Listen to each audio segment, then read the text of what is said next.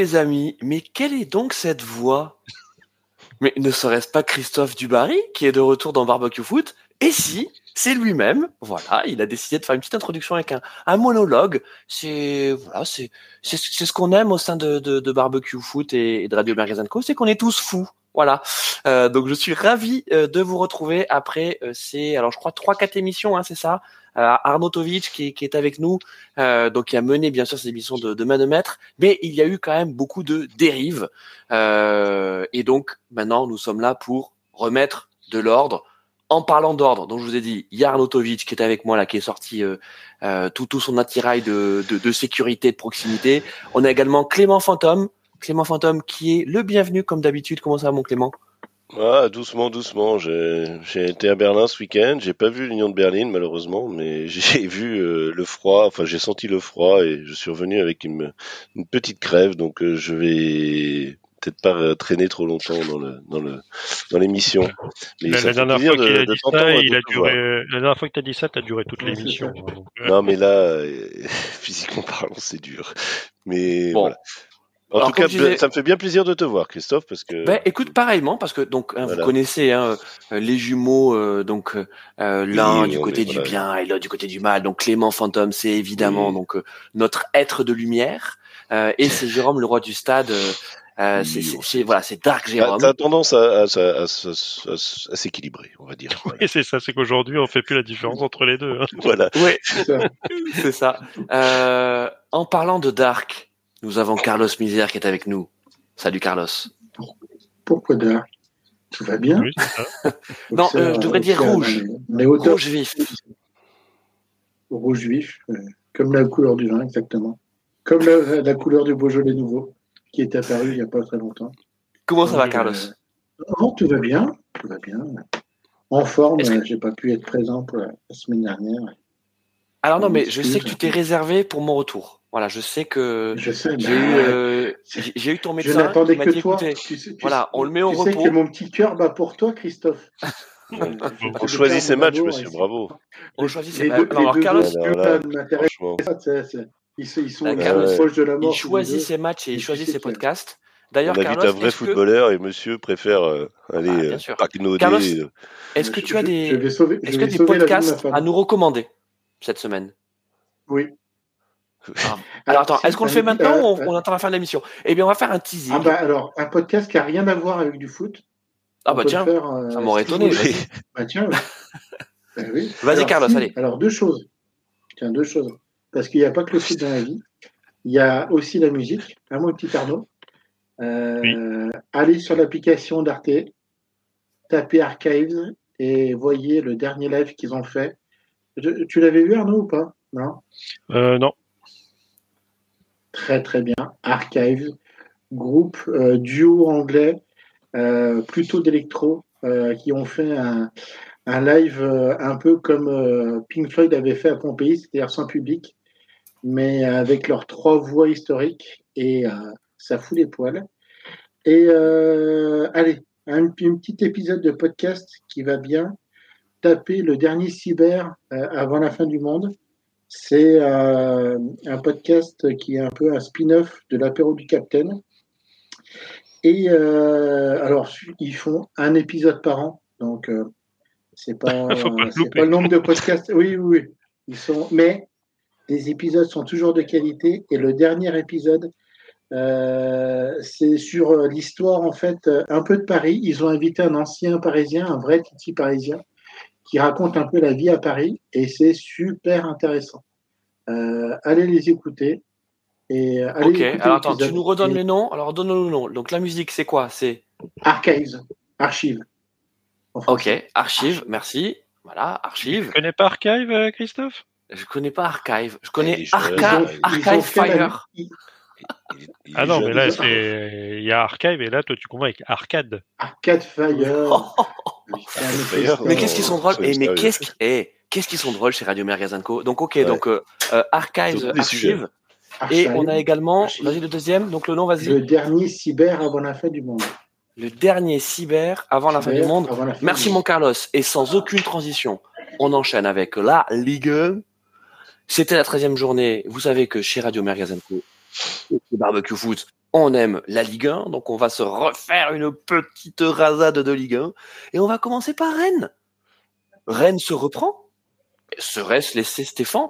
Alors, on va vous refaire un petit peu ce qui s'est passé. Donc, euh, euh, Genesio a boudé, euh, Genesio est parti, euh, Florian Maurice s'est demandé s'il restait ou pas. Euh, Julien Stéphane s'était fait virer de Strasbourg, se demandait ce qu'il allait faire de sa vie. Il se souvenait qu'il avait partagé une bonne coupe de champagne avec l'ami Pinot euh, à l'occasion d'un des rares titres euh, du, Stade Rennais, donc c'était la Coupe de France 2019, euh, puisque donc c'était Julien Stéphane quand il C'était il y a 5 ans, une éternité. C'était, eh ouais, exactement. Et donc, ah, bah, ce sera il y a 5 ans, voilà, en 2024. Apparemment, apparemment, ce serait Pinot qui aurait recommandé, c'est-à-dire imposé euh, le, le, retour oui, de, de, Julien Stéphan. Euh, Florian Maurice et, et, Julien Stéphan, c'est pas hyper compatible. C'est pour ça que Florian Maurice s'est demandé qu'est-ce que je vais faire? Est-ce que je vais rester pour avaler des couleuvres ou est-ce que je vais essayer de me relancer ailleurs? Bon, apparemment, il a décidé de rester pour avaler des, des couleuvres. Et donc, il est de retour. C'était son premier match. Attends, je vais te laisser mon Jérôme. Oui. Je fais ma petite, euh, ma petite introduction. Pardon, pardon. Euh, J'ai plus l'habitude. Eh oui. Et donc, Rennes euh, s'est repris puisqu'ils ont fait un match euh, abouti. Euh, et alors c'est peut-être un peu tôt pour parler de la patte Stéphane, mais en tout cas il y a un électrochoc qui s'est passé, mon, mon Jérôme. Alors, enfin, mon Jérôme, pardon, oui, mon Clément. C'est pas Jérôme, hein, c'est Clément. Non, oui, c'est pareil. C'est pareil. Je réponds de non. je, je, suis, euh, en fait, je suis un schizophrène. Euh, voilà. Méfiez-vous de moi. Euh, non, alors pour reprendre, oui, comme tu le dis, bon, on avait acté le départ de Genesio. Hein. En fait, bah, le, ce qui est assez amusant, enfin amusant, le dernier entraîneur à s'être fait virer du Stade Rennais, c'est Sabrina Mouchi en décembre 2018. Donc, puisque Stéphane était parti de son plein gré, Genesio part de son plein gré. Enfin bon, après, euh, voilà. Quant à quant à les, résultats qui sont pas rendez-vous, euh, voilà, c'est plus compliqué de rester. Mais voilà. Donc euh, Maurice, oui, c'est la question qu'on se posait. Bah, il y a quand même un petit mercato là d'hiver qu'on espère plus fructueux que celui de l'été, surtout au niveau de la défense. Parce que voilà, il y a quand même euh, ce principaux problèmes euh, sont défensifs. Ils sont offensifs aussi, mais ça, je pense que ça peut se régler. Euh. Je pense que niveau offensif, c'est plus du mental que que de la qualité. Et puis voilà, donc euh, ouais, ben il y avait en même temps dans la shortlist euh, de Maurice, il y avait euh, mon Rémi Garde qui était évidemment recommandé par Genesio, euh, Gourvenec. Donc bon, Stéphane, c'est pas non plus voilà comparé aux autres. On nous a pas proposé, euh, je sais pas si Ancelotti partait du Real, on nous a pas proposé Ancelotti ou voilà. Donc euh, ça fait pas non plus, c'est pas scandaleux de prendre Stéphane quand on voit ce qui a été euh, proposé. Après, voilà, ben oui, il y a, y a eu peut-être un déclic. Bon, il y a eu aussi un, un, gros travail pendant la semaine, apparemment, surtout au niveau de la vidéo, puisque bon, on prend plus de, on n'a pas pris de coup de but. On a pris un but, mais pas sur coup de pied arrêté. On a marqué un but euh, sur coup de pied arrêté. Donc euh, voilà, est-ce que est-ce qu'il y a un effet Stéphane Je ne sais pas. Enfin, en tout cas, oui, il y a un électrochoc qui, qui a lieu, mais qui a lieu souvent euh, quand un entraîneur arrive. Mais ça fait du bien d'avoir euh, voilà. Sauf à Lyon. oui, mais voilà, on l'a déjà dit. Euh, le problème à Rennes n'est pas n'est pas aussi problématique. Enfin, le problème n'est pas aussi structurel qu'à Lyon, quoi. Lyon, c'est quand même très compliqué. À Rennes, il n'y a pas de, il a pas de problème structurel. Il y a un problème de, il y a un problème de, de de, de passagers de crise, mais c'est pas voilà le, le, club ne trempe pas sur euh, sur ses fondations. Enfin, il y a aucun moment on s'est dit oh là là le Stade Rennais va couler doucement et enfin il pourrait hein, ça c'est bon. En, en Mais, tout cas, voilà. Clément, pour, pour, pour parler donc de, de ce match euh, abouti, cette victoire 3-1 contre, contre Reims, euh, Reims, ça avait tout euh, de, de l'équipe qui t'emmerde. Exactement. Parce que ah oui, oui. Ils, ah oui, tout ils à fait. font un, ils font un bon début de saison. Euh, ils aiment bien se faire les gros. Euh, Rennes, voilà, passage à vide, trêve international, changement d'entraîneur. Euh, même si même si t'es à la maison, tout était réuni pour que pour que ça se passe pas bien. Et finalement, euh, le but de Gouiri à la quatrième euh, est quand même venu polariser euh, la rencontre qui a été relativement quand même un sens unique, on peut le dire. Même si la première mi-temps, Rennes a eu du mal à tuer le match. Euh... Ouais, et puis on finit quand même avec 40% de possession, donc on est, on est, on mm. a quand même laissé beaucoup le ballon et quand même mm, gros travail de la défense. Donc, et puis un changement de système. Donc, est-ce que ça, bon, ça faut le voir sur le long terme, hein, mais un changement de système aussi. Mais c'est bien aussi d'essayer autre chose. Mais Clément, c'était assumé. On est d'accord que la possession c'était assumé. Hein. Je veux dire là, la oui, était là pour euh, pour piquer. Hein. Voilà, et surtout mm. pour euh, procéder en compte, comme ça s'est fait bah, sur le sur le but de Bourigeau. Hein, c'est, enfin, c'est sa part de théâtre qui remet sur Truffert, euh, Guiri, euh, Terrier. Enfin, en, en, quatre passes, on arrive, on arrive au buteur.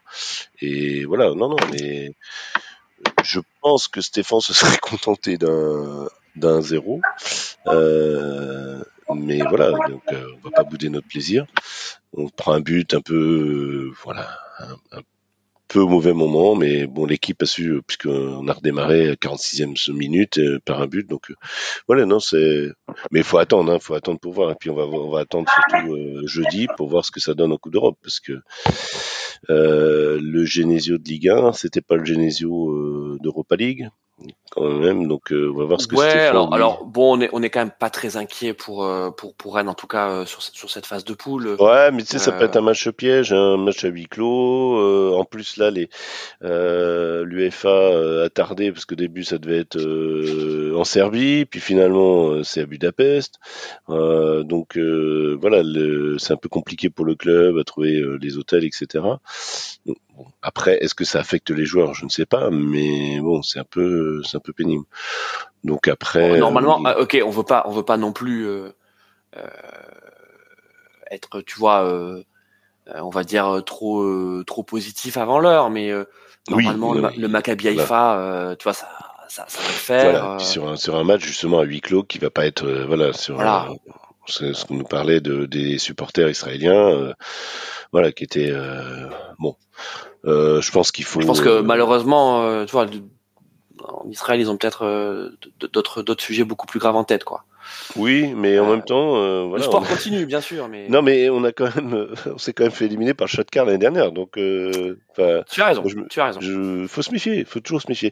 Mais ce que je pense que Stéphane peut apporter, alors déjà, il apporte un peu de de changement, hein, un peu de voilà, parce qu'il a voilà, il a mis euh, Blas sur le banc, il a passé à sa défense à 3, il a mis où? Bon, puisque Omari est, est, suspendu, il a laissé Assignon sur le banc, il a mis Bourigeau en piston, quoi. Donc euh... alors Blas, euh, euh, d'après les infos qu'on a, hein, c'est pas du tout une sanction, c'est parce que c'est parce que l'équipe médicale a considéré que il était, il était dans une baisse de forme, il a été il a été trop utilisé.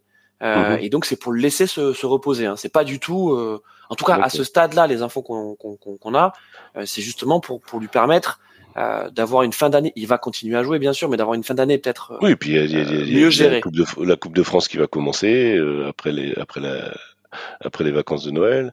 Mais euh, non, et puis en plus, ce que j'ai bien aimé justement quand Blas est rentré, c'est que il avait des consignes et il les a respectés. On lui a dit tu gardes le ballon, voilà, il a pas fait. Euh, moi ça m'a ça m'a rappelé évidemment euh, France Bulgarie en 93 puisque voilà, il a pas balancé, euh, il a gardé le ballon, il a il a fait faire, enfin il a poussé les comment dire les défenseurs à la faute là, parce qu'à un moment il y a Thomas là qui prend un carton parce que bah, il en a marre et il, voilà, il lui met il lui met une comment dire il lui met le pied sur la cheville. Enfin bon, il fait une faute assez voilà. Mais non, non. Et je, je, sais pas. Je voilà. On va attendre, mais c'est encourageant parce que commencer par une victoire, évidemment, pour un nouvel entraîneur, c'est toujours encourageant. Bon, en tout cas, euh, ça faisait donc euh, depuis le 1er octobre que Rennes n'avait pas gagné. Euh, donc, donc ça commençait à faire un petit moment. bon, parlons quand même de Reims. bon, on peut pas dire que c'est une contre-performance hein, quand tu viens euh, quand tu quand à l'extérieur, quand tu vas à Rennes, euh, bon bien sûr tu es déçu parce que parce que t'as enfin t'as pas dominé mais tu as eu la possession de la balle. Euh, ils avaient quand même tout euh, de, de, de l'équipe qui allait se faire piéger hein, Arnaud. Euh, parce qu'ils sont arrivés. J'ai eu l'impression de voir une équipe un peu la fleur au fusil, tu vois. Euh, C'était pas le Reims tueur qu'on avait vu jusqu'à présent. Bah, il, il venait surtout euh, après euh, un match que Will Steele va avoir euh, beaucoup de mal à digérer, c'est celui de Paris. Ouais. Où euh, Reims doit mériter autre chose qu'un qu'un très sec 3-0. Et encore, ça aurait même pu être pire parce que il y avait frappe sur la barre et, et Warren qui, qui met le ballon au-dessus parce qu'il finit, il est complètement crampé. Donc le match, il peut même finir à 4 ou 5-0 alors que voilà, ça doit ça doit valoir plus. Mais euh, donc oui, ils avaient de l'envie, ils étaient beaucoup plus sur le pressing, ils, ont récupéré euh, le ballon deux fois plus vite que les Rennais de manière, euh, manière générale. Donc euh, ils étaient là, sauf que Rennes a, a, choisi finalement d'opérer surtout en contre, de, de s'asseoir vraiment sur euh, sur la défense. C'est vrai qu'on n'a pas parlé non plus, mais euh, Borijo a, a, quand même bien digéré le fait qu'on lui retire le brassard et qu'il soit euh, donné à Mandanda. C'est jamais évident comme ça en pleine saison d'être déclassé entre guillemets. Tu penses? Tu penses bah, Arnaud? bah, c'est quand même pas évident. Après, c'est toujours pareil. C'est s'il l'avait il l'avait filé à Désiré Doué euh, le brassard, oui, à mon avis, il aurait fait la gueule. Est-ce que, est que tu, penses pas que bon. moi j'ai l'impression euh, que, que, que c'est peut-être aussi une, demande de Bourigeau.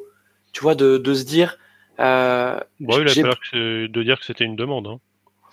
Euh, non, inconsciente. Enfin, bon, beaucoup de gens disent que ça lui a peut-être pesé un peu sur. Euh, Exactement sur son mental. Mais bon, on n'est pas dans sa tête, j'en sais rien.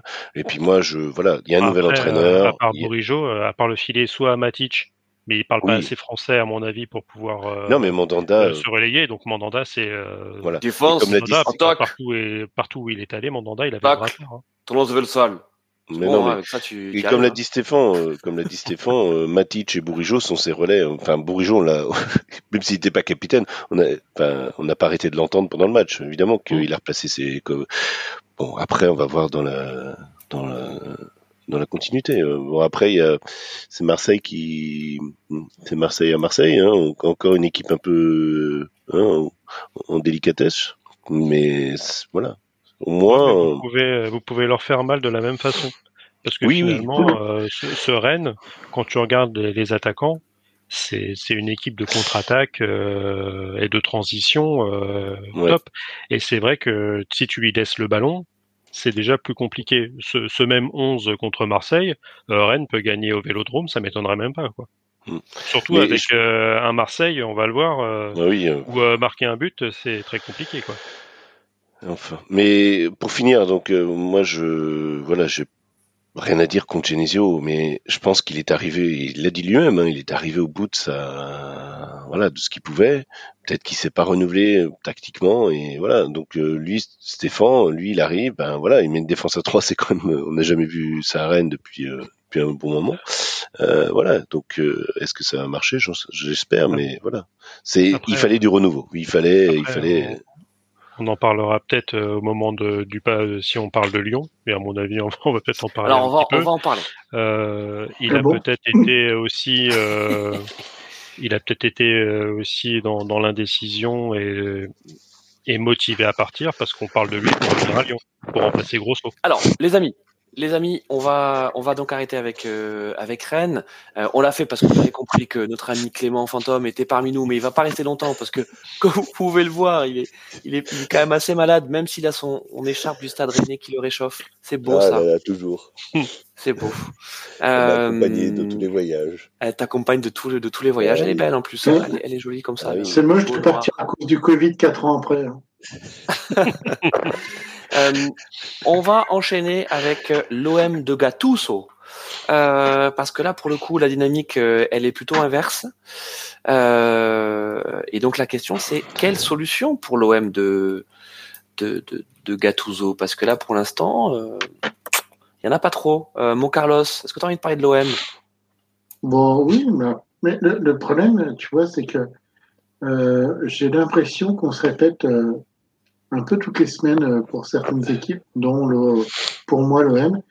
Le, le problème, j'ai l'impression qu'à force d'avoir cassé et reconstruit l'équipe euh, sur chaque intersaison, tu as, cassé en fait l'essentiel qui est le lien au niveau de, de l'équipe.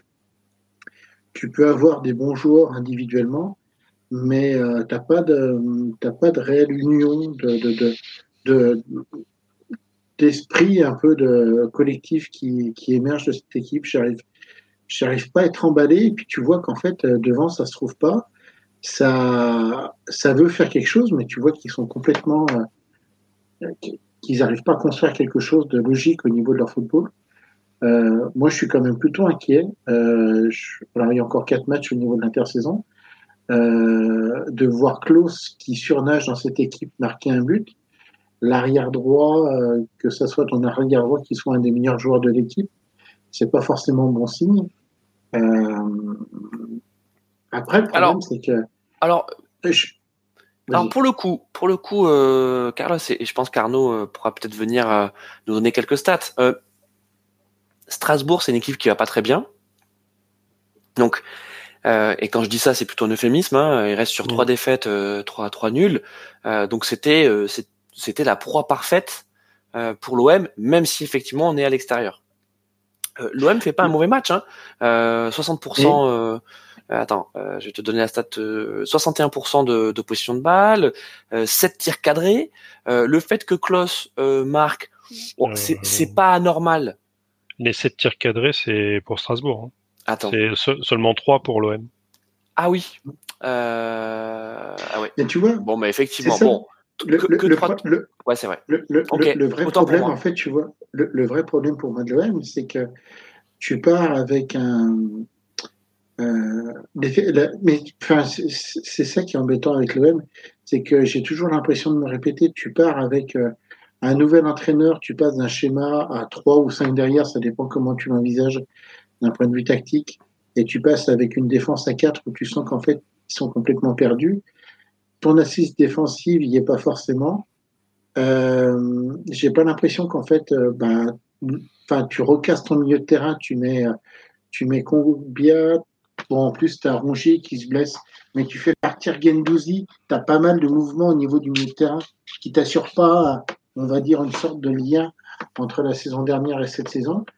Et, euh, et puis, ben, devant, c'est à chaque Bah, fois, à reconstruire. Non, et tu passes en plus ouais, alors, alors je- attends, attends, ju- attends. juste, attends, ju- juste, je, fi- je finis mon idée et puis après. euh, et Finis ton tunnel, tu vas-y. tu, tu- tu- non, mais je vais juste finir. Tu pars de Marcelo qui est sur une sorte de 4-4-2 à plat pour faire venir Gattuso où tu réinstalles un 4-3-3, ce qui au niveau, euh, voire même un 4-2-3, ça dépend comment tu, tu, tu peux avoir une sorte de vrai numéro 10, mais avec des schémas euh, des schémas tactiques qui sont complètement différents. Donc tu recasses encore ce que tu as voulu construire en début de saison pour remettre encore quelque chose d'autre en place. Je trouve que tu n'as aucune continuité et c'est ce qui se voit en fait au niveau du match. Tu vois, tu n'as pas un vrai fond de jeu. Tu n'as pas de vision du. Bon, Tu mets 11 joueurs. Ouais, alors là- 11 joueurs. là, je, je te trouve, euh, je te trouve dur euh, parce que Ah, on, voit temps, bien, non, on voit bien, non mais on voit bien ce que veut faire Gattuso. Attendez, on voit bien ce que veut faire Gattuso, c'est qu'il veut s'appuyer sur ce qui a été bien fait la saison dernière par Tudor. Je pense que c'est ça. hein. Je pense qu'en fait, Gattuso, il occulte le- le- la très courte période euh, Marcelinho parce qu'il a pas fait, il a pas fait grand chose finalement. Il a pas installé grand chose. Il est resté quoi? Il est resté euh, euh, cet été. et Il a fait, il a fait quoi? Un mois et demi de compétition, c'est ça, Arnaud? Avant de partir Euh, ouais, deux- il a fait deux mois parce que c'est vrai que Marseille commence assez tôt avec la Ligue des Champions. Ouais, il a fait, il, il a fait deux mois. Donc, euh, tactiquement, déjà à ce moment-là, euh, on, on pointait euh, quelques quelques faiblesses en disant oui, mais attention, ils sont en train de retravailler sur le 4-4-2 à plat, blablabla. Là, je trouve que Gattuso, il a plutôt fait un bon choix euh, avec les joueurs qui- qu'il a, c'est-à-dire qui n'ont pas beaucoup changé par rapport à, par rapport à la saison dernière. Euh, de repartir sur des fondamentaux. Je trouve que c'est pas tactique le problème de, de, de l'OM. Euh, bon, même s'il y a que trois tirs cadrés contre contre Strasbourg, ils font un match plutôt abouti. Ils ont la possession. Euh, ils font quasiment deux fois plus de passes que les Strasbourgeois. Euh, le fait que Klaus marque, je trouve pas ça anormal parce que on joue quand même avec des latéraux très hauts et on sait que Klaus est offensif. Euh, le problème, il est comme d'habitude, de l'efficacité des attaquants. Euh, je pense que vous avez tous vu, enfin tous ou entendu parler de, de, de cette interview vitriol là de de, de Kerouals, le, le, le, le, le leader là des, alors c'est quoi les South Winners, c'est ça, le, le groupe de supporters euh, euh, marseillais, euh, qui dit oui avec euh, avec Aubameyang euh, euh, à l'OM c'est c'est l'EHPAD. Alors il le dit avec des mots avec des mots choisis, hein, euh, mais mais c'est ça, c'est qu'il y a un problème d'efficacité euh, avec deux attaquants qui euh, ne sont pas au niveau, Aubameyang qui est, est en pré-retraite, je pense qu'il faut le dire, il est cramé ce joueur, euh, et, et Vitinha euh, qui est pas loin d'être une escroquerie, quoi. Donc, euh, quand tu disais tout à l'heure, euh, mon Carlos, qu'on est, qu'on a l'impression de dire toujours la même chose sur l'OM, je suis d'accord avec toi sur le fait qu'on est toujours sur ce grand attaquant, grand attaquant.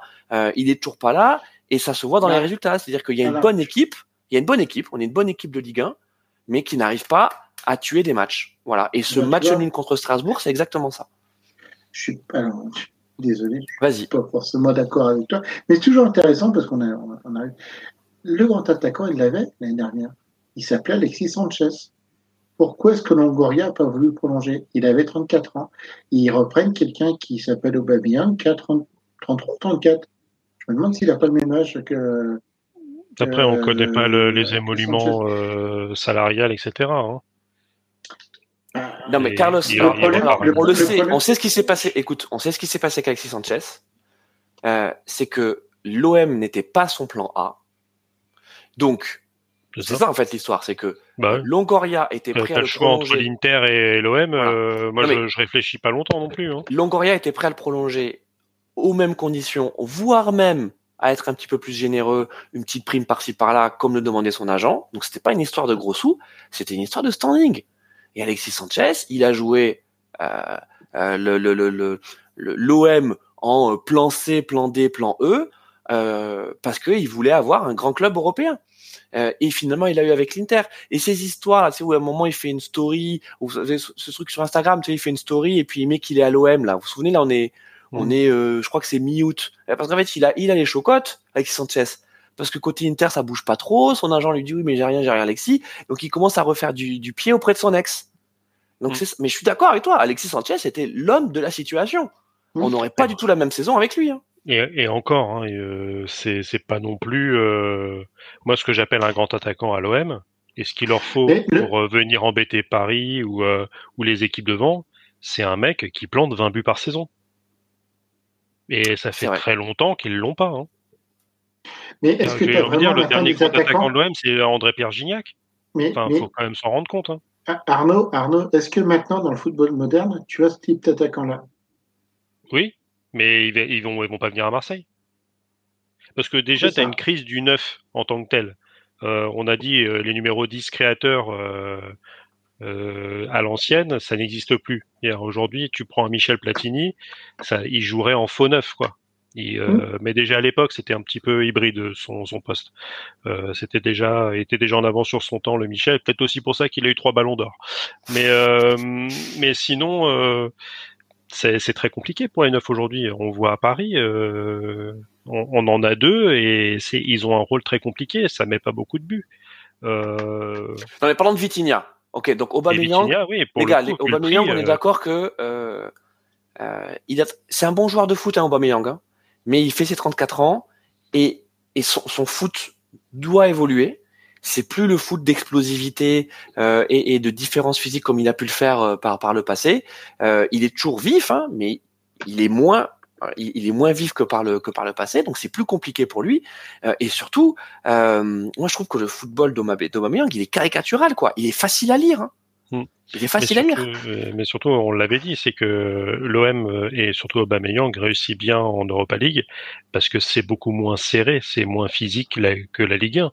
C'est-à-dire que tous les entraîneurs qui arrivent en Ligue 1, ils se rendent compte que c'est pas la fête du slip et que jouer euh, les défenses de Ligue 1 qui sont très physiques, si tu joues sur ton physique, faut t'appeler Mofi, etc. C'est des armoires à glace d'un mètre 85, euh, bah, 90, qui ont les qualités physiques et d'explosivité d'un Aubameyang, mais avec 15 euh, kilos de plus.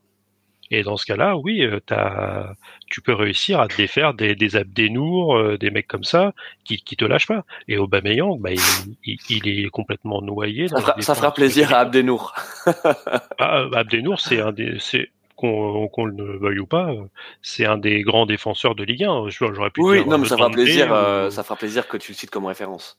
Ah bah, d'accord, hein, je suis d'accord avec toi. C'est un mec, enfin en tout cas, si tu veux de la régularité et, et, un mec qui est là 38 journées donc maintenant un peu moins.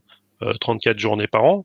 Euh, je sais plus, il y a quelques saisons, euh, enfin, il, il, a enchaîné les saisons où il a, il a non, mais regarde, prends, prends hein. Abdelhamid. Abdelhamid, on parlait de Reims tout à l'heure. voilà, il est inusable.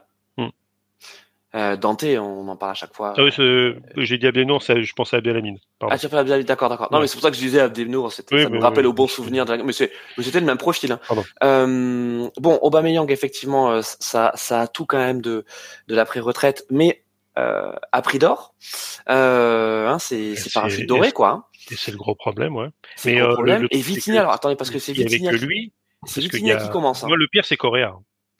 Alors, attendez. Ah bah, Correa, euh, le Faisons d'abord Vitinha. euh, Aubameyang, il a montré quelques petites choses, euh, notamment en Europa League, euh, même en Ligue des Champions dans les tours préliminaires. Il avait montré quelques petites choses. Mais Correa, c'est une escroquerie, Attendez les amis, quoi. les amis, en parlons, s'il vous plaît, euh, de ce poste de pointe là. Donc parlons de Vitinha, parce que c'est Vitinha qui commence contre contre Strasbourg. Euh, Il y a, on fait un petit coucou à à Clément Fantôme qui nous laisse. Euh, Soigne-toi bien. Ah Il bah, a il y a son- même, y a son même micro son, qui marche plus. Voilà, son son micro il est mort. ouais. Son, mi- voilà, son micro, il a aussi le. Ah, pardon. Oui, non, parce Ah. qu'il, excusez-moi. Voilà, non, parce qu'il y a deux, deux boutons. J'ai pas appuyé sur le bon. Euh, non, oui, voilà, vous voyez, je suis plus, euh, je suis, je suis plus Allez, en état, donc. Va euh, te reposer. Merci en tout cas d'être. voilà, parce euh, que, d'être en plus, comme si vous parlez de l'OM, ça va, ça va pas, ça va pas m'aider à me soigner. Ça marche. Salut Jérôme, merci. bon courage et je vous écouterai en, en, en podcast. En podcast. Voilà. Il a plus Et mots. pour les gens qui nous écoutent en podcast, toujours important, mettre 5 étoiles hein, sur les applications podcast. Mettez-nous Addict, 5 étoiles, s'il vous plaît. On les mérite. Et, On les euh, mérite. Surtout, surtout notre petit Clément, Clément Fantôme qui était tout la C'est ça là qui va, qui se coucher donc. Euh, bon, Vitinha, parlez-moi de Vitinha, c'est lui qui commence contre Strasbourg.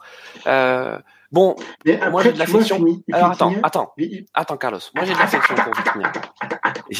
J'ai, j'ai de l'affection pour Vitinha euh, parce que je trouve qu'il a, il a une tête sympa. Euh, bon, sa coupe de cheveux laisse à désirer, mais il a une tête sympa.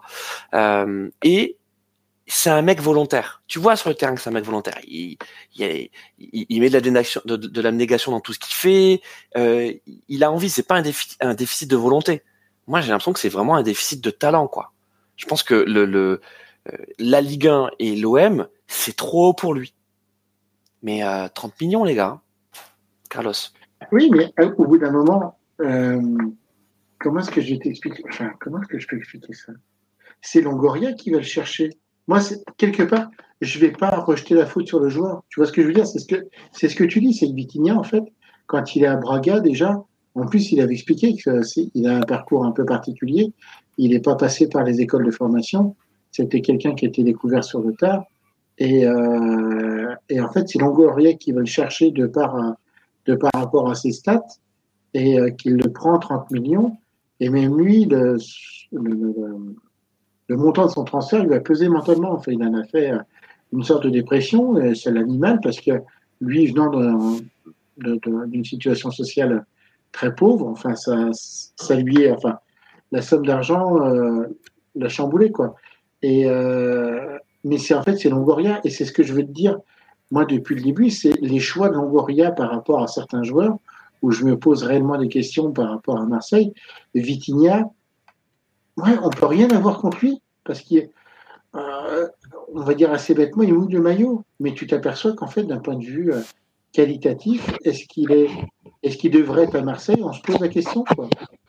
Et c'est pas contre lui, c'est vraiment ce, ce niveau, euh, son niveau, euh, le, le niveau même général de certains niveaux de l'équipe. Tu peux te poser certaines questions de pourquoi est-ce qu'ils sont à Marseille. Vitinha. Alors, oui, bah tiens, d'accord eh. Carlos, puisqu'on en parle, Arnaud, euh, on peut on peut aussi citer aussi Correa. Donc alors Correa, lui, alors lui c'est le c'est le Fantomas argentin. Et, et également, euh, je sais que on était plutôt emballé par son arrivée, mais le jeune Ndiaye, euh, il faut qu'il aille jouer à l'Urban. Hein. Euh, il a pas compris que c'était l'Olympique de Marseille là. Donc quand tu- en plus quand tu commences le match à Strasbourg, t'as quand même un trio d'attaque, Vitinha, Correa, Ndiaye. Franchement, la première Plus, euh, plus hein. plus Harit, les, et euh, la première demi-heure qu'ils font, elle est indigeste. Hein. Tu te dis, mais c'est pas possible. Bah, après, c'était un pari, euh, Ndiaye. Tu vas chercher le meilleur joueur de, de Championship, mais c'est la Championship, c'est la Ligue 2. Euh, c'est la Ligue 2 anglaise. euh, tu fais le pari Ismail Assar. Donc c'est vrai que si tout ça se mettait bien en branle avec avec Unai, avec euh, Aubameyang, euh, avec même Vitinha qui, était déjà là, tu vas chercher un Coréa, un mais un Coréa, t'as envie de dire, t'as envie de faire le même coup que t'as fait avec Alexis Sanchez, essayer de peut-être relancer un petit peu le joueur. Mais euh, c'est vrai que j'ai entendu euh, et c'est et je, et je, suis assez d'accord avec ça, c'est que tu prends Coréa quand euh, des supporters d'un club sont unanimement heureux du départ d'un joueur, pose-toi des questions. Et c'est exactement ce qui se passe avec Coréa, avec l'Inter. C'est que ah. ça a été, ils ont tous débouché le champagne quand ils l'ont vu qu'il se barrait. Parce que même à l'Inter, c'était le même. Hein. Et donc finalement, alors après, il avait, il a l'air de jouer sur un côté à Marseille, mais enfin pour moi, Correa, c'est pas forcément un joueur de côté. Pour moi, il était, il était un peu plus axial. Euh, un deuxième attaquant? C'est, ouais, voilà, c'est, assez particulier. Euh, peut-être que finalement, on, on, a, on disait qu'avec Marcelinho, c'était, c'était pas terrible, mais c'était quand même mieux. Euh, que, que Gattuso, parce que dans les dans l'équipe du jour, euh, ils font une comparaison avec les divers entraîneurs qui sont passés par Marseille. Euh, Tudor, il est dans une galaxie euh, lointaine, extrêmement lointaine, paraphraser euh, Star Wars, par rapport aux autres. Hein. Mais, là, mais et, et, et, Gattuso, il est même en dessous Marcelinho, quoi. Mais Donc finalement, avec, avec ces joueurs avec à deux devant, tu dis, si tu as un Coréa qui est en soutien d'un Aubameyang qui peut prendre la profondeur, ou un Ndiaye qui peut jouer en pareil, en faux neuf euh, avec, avec Aubameyang, euh, pourquoi pas? Mais après, quid Pourquoi t'as pris Ismail Assar si tu joues pas avec des mecs de côté? Euh, et Christophe en a parlé tout à l'heure. T'as laissé partir euh, Gendouzi. Euh, c'est pas un joueur que j'apprécie énormément. Euh, mais en tout cas, en Italie, euh, la Lazio, euh, ils sont extrêmement contents de lui. Il y a son abattage au milieu de terrain. Au Père Gendouzi, et ça, faut, on peut pas lui enlever non plus. Euh, là, actuellement aussi, au milieu, t'as Rongier qui est pas là, alors que c'est le meilleur milieu de terrain ouais, marseillais alors, alors, depuis, plein de saisons. T'as Vertu qui fatigue. Euh, ah bah, il joue tous ça. les matchs. Hein. Voilà. Et, et Kondogbia, c'est pareil. Et, et, et regarde, il y a la gestion aussi du, du petit Gay qui s'est fait suspendre six mois, alors qu'il le savait pertinemment en tout début de saison, ouais. qu'il ne pourrait pas jouer pendant six mois, et ils font partir quand même Gendouzi au mercato euh, estival. Euh, mmh. Alors que as, en fait, tu sais que tu vas tourner avec deux postes et tu prends que quatre joueurs, ce qui maintenant au niveau du football moderne est quand même un peu euh, un peu léger. Enfin, tu as quatre joueurs pour deux postes, dont un où tu sais que pendant six mois tu vas pas pouvoir le faire jouer. Et Rongier se blesse. Et si, si tu là... joues pas l'Europe, si tu joues pas l'Europe, quatre, oui, quatre joueurs pour deux postes, ça va. Mais là, Marseille joue tous les trois jours. Des... Pour le coup, c'est, tu sais très bien qu'avec une suspension, avec les matchs qui s'accumulent, avec, euh, on n'en a pas parlé, mais il y a eu quand même eu une hécatombe euh, encore une fois dans la trêve internationale, avec des joueurs qui, qui se pètent au niveau des articulations et euh, le surmenage euh, n'y est pas forcément pour rien. Euh... Ouais, c'est dangereux. Bon, les amis, on va, on va effectivement arrêter sur l'OM et, on va enchaîner euh, sur un focus un peu plus large sur notre cher Ligue 1, euh, notamment avec le PSG et l'OGC Nice. Euh, qui, qui creuse l'écart. Hein. Euh, donc le PSG, je pense on peut le dire, hein, Arnaud, euh, ça y est, a trouvé sa vitesse de croisière. Alors même si euh, avant la trêve contre Reims, euh, le score était, était flatteur par rapport au contenu, mais n'empêche, ça faisait quand même un 3-0. Euh, Arnaud, euh, là contre Monaco, euh, c'était un duel au sommet euh, avec un Monaco qui allait quand même un petit peu moins bien. Hein, on avait remarqué avant la avant la trêve. là, par contre, ils vont beaucoup moins bien. Parce qu'ils ont été carrément surclassés. Alors surclassés par une équipe, mais aussi surclassés par, par des individualités, des, des, individualités euh, retrouvées, euh, notamment un Gonzalo Ramos qui a fait euh, un match Quasiment plein. Son, son meilleur match depuis qu'il est arrivé. Hein. Exactement. Enfin, en tout cas, on a vu le Gonzalo Ramos qu'on qu qu espérait à Paris, c'est-à-dire ce joueur de surface, ce joueur qui joue en déviation, qui fait des appels contre appels en permanence. Enfin, quelle activité Moi, j'étais impressionné par l'activité de, de, de, Gonzalo Ramos et puis Dembélé. Voilà, alors Dembélé, euh, on sait qu'il est sur courant alternatif, mais alors quand il a euh, des volts dans chaque euh, dans, chaque chaussure, il nous sort une masterclass. Là, c'est son meilleur match depuis son arrivée à Paris. Bah, Dembouz, il commence à enchaîner les meilleurs matchs. Ça fait quand même quelques matchs qu'il enchaînait, où au moins il était à la passe, il était à la création. On se souvient que le côté fort de Paris, c'était le côté gauche. Là, c'est clairement le côté droit avec la doublette Hakimi Dembouz qui fait extrêmement mal. Mais en plus, c'est vrai que ce qui est un peu rageant avec avec Dembélé, mais ça, on, le sait, ça fait partie du joueur, c'est que le mec, il est capable de de, de traiter un, un éléphant dans un dans un couloir. Mais là, le but qu'il met contre contre Monaco, euh, tu enfin, c'est le genre de truc que, tu essayes de faire dans la cour d'école, c'est-à-dire que tu t'emmènes le ballon en, aile de pigeon. D'ailleurs, il y a, quand la cour d'école hein, que tu tentes les ailes de pigeon, parce qu'en général, euh, tu passes un peu à travers. Et euh, derrière, il s'emmène et, il envoie un missile sous la barre euh, bien placé et que il, peut pas faire grand-chose, quoi. Donc, mais finalement, ça fait quand même quelques matchs qu'il enchaîne. Euh, Est-ce qu'il y a un lien avec le fait qu'il est aussi marqué en équipe de France euh, contre euh, Gibraltar? Mais bon, là, même le stadier euh, aurait pu marquer contre Gibraltar, donc finalement, non, même mais, lui pour son match du dimanche, ça, non, aurait pu marcher. Cette trêve lui a fait du bien. Mais oui, voilà, c'est clair.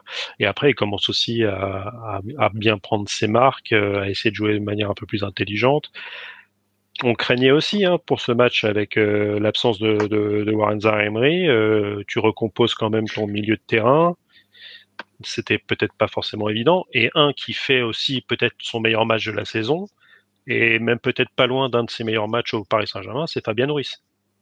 Euh, Alors, ce que le père Fabien Ruiz, il fait au milieu de terrain, au milieu de terrain. Alors, milieu de terrain monégasque, faut voir que Fofana n'était pas là. Et ça, ça leur a fait extrêmement mal au niveau de l'impact. Mais en fait, en plus, on a vu que Fofana euh, enchaînait des très bons matchs. Il avait fait aussi une bonne, euh, une, une bonne trêve internationale avec l'équipe de France. Euh, donc ça, ça a compté aussi. Non, mais le milieu monégasque était, était, était, moins mordant euh, que, que T'as Camara qui, qui, essayait de faire ce qu'il ce qui, ce pouvait et Golovin qui, qui a essayé de distribuer comme il voulait. Mais le gros problème de Monaco, c'est sa défense. Et euh, ils se prennent énormément de pions. Restons juste sur Paris, avant de, avant de parler de Monaco. Euh, je voudrais qu'on parle aussi d'Mbappé, euh, mon Carlos. alors moi, justement, bah, tu, tu, tu, me fais une passe décisive parce qu'en plus, il y avait, alors, j'ai regardé un peu dans les, euh, dans les derniers matchs et, au niveau des positions moyennes de joueurs. Moi, ce que j'ai trouvé intéressant, alors, c'est pas aussi, euh, pas aussi marqué que ce que je pensais avoir vu au niveau du match, mais je trouvais en même temps, alors, est-ce que c'est moi, c'est un biais ou, ou c'était vraiment ça, vous me direz, je trouvais que Vitinha jouait plus au milieu de terrain, euh, qu'il était quand même un peu plus présent au milieu de terrain. J'avais l'impression, en fait, que euh, le fait de ne pas avoir Zahir Emery, euh, ils étaient, ils sont peut-être un, ils sont un petit peu plus, ah, c'est pas non plus euh, fou mais qui s'est un peu plus concentré du milieu. Et je trouvais que Mbappé est resté un peu plus sur son aile gauche, où moi je trouve. Ça fait, ça fait quelques matchs. Ça fait quelques matchs où il se remet à être sur le côté gauche comme ça. Et, et, je, et je, trouve, et je trouve que c'est là où Paris est le plus, le plus dangereux parce que euh, on sait tous euh, que Mbappé a besoin de vitesse, a besoin quelque part de, de, de lancer la machine pour qu'il soit véritablement dangereux. Il faut que ça soit quelqu'un qui mange de la crème, qui mange de la ligne de touche et qui parte vraiment du plus loin possible pour qu'il puisse faire éclater sa vitesse. Et je trouve que de pouvoir un peu recentrer Vitinha, et on le voit sur le, c'est son deuxième, le non, le deuxième but, non, c'est le euh, quatrième. C'est le quatrième, là où, euh, où en fait, tu t'aperçois qu'en fait, euh, Mbappé écarte complètement l'équipe et que, enfin, l'équipe, la défense monégasque, et du coup, Vitinha se retrouve à pouvoir un peu avancer, à être un peu plus libéré, à être dans notre jeu. Et moi, je trouve vraiment intéressant. Et du coup, l'association, quelque part, milieu de terrain, attaque, Vitinha, Mbappé, est beaucoup plus efficace pour moi dans ces positions-là au niveau du terrain. Vitigny un peu plus au niveau du centre et, euh, Mbappé euh, réellement des accès à gauche euh, que, que ce, ce faux 4-4-2, enfin 4-2-4 où Vitinha est complètement à gauche et du coup Mbappé est un peu plus recentré au niveau de, soit Gonzalo Ramos ou soit Colomani. Ben, on parle de Vitinha, on parle de Vitinha, les amis. Alors, on a parlé celui de l'OM, euh, faut qu'on parle celui de Paris. euh, moi, je reste toujours assez circonspect quand même sur ce joueur. Euh, je, je, vraiment, je sais pas quoi en penser. Euh... Je trouve qu'il a des faux airs de, euh, au niveau du jeu. De, alors, excusez-moi, je, vais, je vais faire signer les oreilles des supporters, par exemple. Je trouve qu'il a des faux airs un peu de Verratti. Je trouve de plus en plus.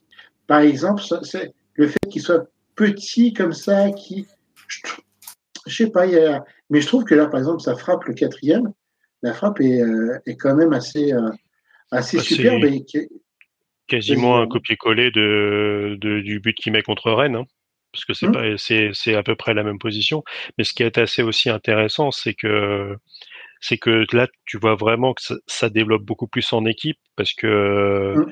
sur le début de l'action comme tu l'as tu l'as très bien détaillé euh, Mbappé euh, percute sur sur le côté euh, transmet à Vitinha et en fait avant, vu que tu sais que, sur les saisons passées, euh, le jeu était fagoté par euh, Neymar, par Messi et par Mbappé. À un moment, les autres, ils savaient qu'ils avaient une obligation, c'était leur redonner le ballon. Et donc finalement, la défense pense que tu, qui, va, qui va faire le 1-2, qui va repasser Mbappé. Donc finalement, il le laisse frapper. Et un peu comme au basket finalement, c'est-à-dire que tu as le meilleur joueur qui, fait, euh, qui fait, qui emmène le défenseur et qui ouvre l'accès au, cercle. Et là, c'est un peu la même chose. Et Vitinha, il a une très bonne frappe. C'est-à-dire que euh, ces, ces mecs-là, tu leur laisses de l'espace à 20 mètres, euh, ils t'alignent le gardien en pleine lucarne. Et, comme un Stéphane Curie que tu laisses à 3 points euh, libre, ça fait filoche 9 fois sur 10. Quoi. Et, et, tu vois, je trouve que le fait d'avoir laissé partir, enfin d'avoir laissé partir Verratti, d'avoir fait partir Verratti. Et quelque part, euh, Zahir Emery, Warren euh, Zahir Emery, je trouve, euh, quand il va pouvoir récupérer sa place au niveau du milieu terrain, c'est aussi pareil de l'autre côté, c'est-à-dire que c'est des joueurs qui peuvent impacter euh, au niveau de, du jeu, d'avancer, et ils ont la capacité de tirer, contrairement à Verratti qui qui pouvait pas tirer, c'était malheureux au niveau de ce joueur. Il savait faire énormément de choses, mais ça, c'était pas dans son dans son panel de joueurs, et que là, en fait, en écartant au maximum ces défenses adverses, tu vas créer de la brèche au niveau de, de mmh. du centre du terrain. Et euh, Vitinha, euh, Emery, voire même David, euh, enfin euh, Ruiz, je, comme tu disais, Fabien Ruiz, euh, euh, je, me suis trompé de Ruiz, mais Fabien Ruiz, je trouve aussi super intéressant là-dessus. Il a moins de cheveux. Mais en plus, un peu avec ce côté gaucher-droitier inversé, tu peux, euh, tu peux avoir des, euh, des angles intéressants de tir. C'est. Tactiquement, c'est intéressant. Je trouve qu'il y a. Bon. Moi, je, je, reste quand même sur mon Vitinha où je suis un peu circonspect. Euh, parce que. C'est un rôle compliqué hein, qu'il a. Euh, à Paris. Hein. C'est vrai que ce, ce, milieu de terrain à Paris, c'est c'est quand même c'est quand même pas c'est quand même pas évident. Hein. Tu vois autant alors Fabien Ruiz, euh, effectivement, il fait un super match contre Monaco, mais on lui reprochait, euh, à juste titre, hein, de ralentir le jeu. Euh, Vitinha, je sais pas si, c'est aussi la, même critique qu'on peut lui faire de ralentir le jeu, mais parfois tu sens, t'as l'impression qu'il ne sent pas le jeu, tu vois, ou en tout cas qu'il ne le sent pas euh, à, la, à la sauce parisienne, c'est-à-dire où en fait t'as as quand même des changements de rythme très brutaux. C'est une équipe brutale le PSG. Mmh. il faut vraiment se rendre compte de ça. Euh, c'est une équipe brutale. Et, et Vitinha, euh, j'ai l'impression que c'est il, il, il, trottine en permanence, tu vois, il est tout le temps, il est tout le temps un peu, il, il est monorythme. Euh, bah, au Portugal, c'est c'est quelqu'un qui jouerait beaucoup plus bas, qui pourrait, qui pourrait jouer en Regista ou Tricartista. Quoi. Euh... Exactement. C'est pour ça que Carlos, ton ta, ta comparaison avec Verratti, elle est, elle est pas hmm. déconnante, parce qu'il y a, il y, a un, il y, y a un petit peu de ça aussi. Euh, sauf que ben Vitinha, ça fait maintenant deux saisons qu'il est à Paris. Mais, mais tu et... vois, et on attend peut-être un peu plus de lui. Je sais pas. Hein, est-ce que je suis trop exigeant? Moi, je trouve que tu vois comme Arnaud, euh, je trouve que surtout sur le côté gauche où tu as euh, en plus Mbappé, c'est euh, ce que demandait Luis Enrique, c'est quand même un rôle complètement hybride où tu dois en même temps être en phase défensive sur un registre plus de récupération et te projeter sur l'aile gauche euh, dans, dans un rôle de milieu offensif excentré, euh, fausse patte, pour aller faire euh, libérer de la place pour. euh, pour... Donc, je, je trouvais que ce, ce, c'était un rôle un peu schizophrénique. Et pour genre un joueur de foot, au bout d'un moment, ben, tu vois, il a de la peine en fait à pouvoir euh, et faire ces deux rôles en même temps. Là, le fait de pouvoir un peu plus se recentrer, je trouve ça intéressant. Mais c'est vrai que quand tu as Mbappé à côté de toi à gauche, euh, je trouve, enfin, on pourrait peut-être en attendre mieux, mais moi je trouve que c'est déjà pas mal ce qu'il fait. Et je le trouve intéressant. Surtout à l'âge qu'il a, il est quand même jeune. Hein.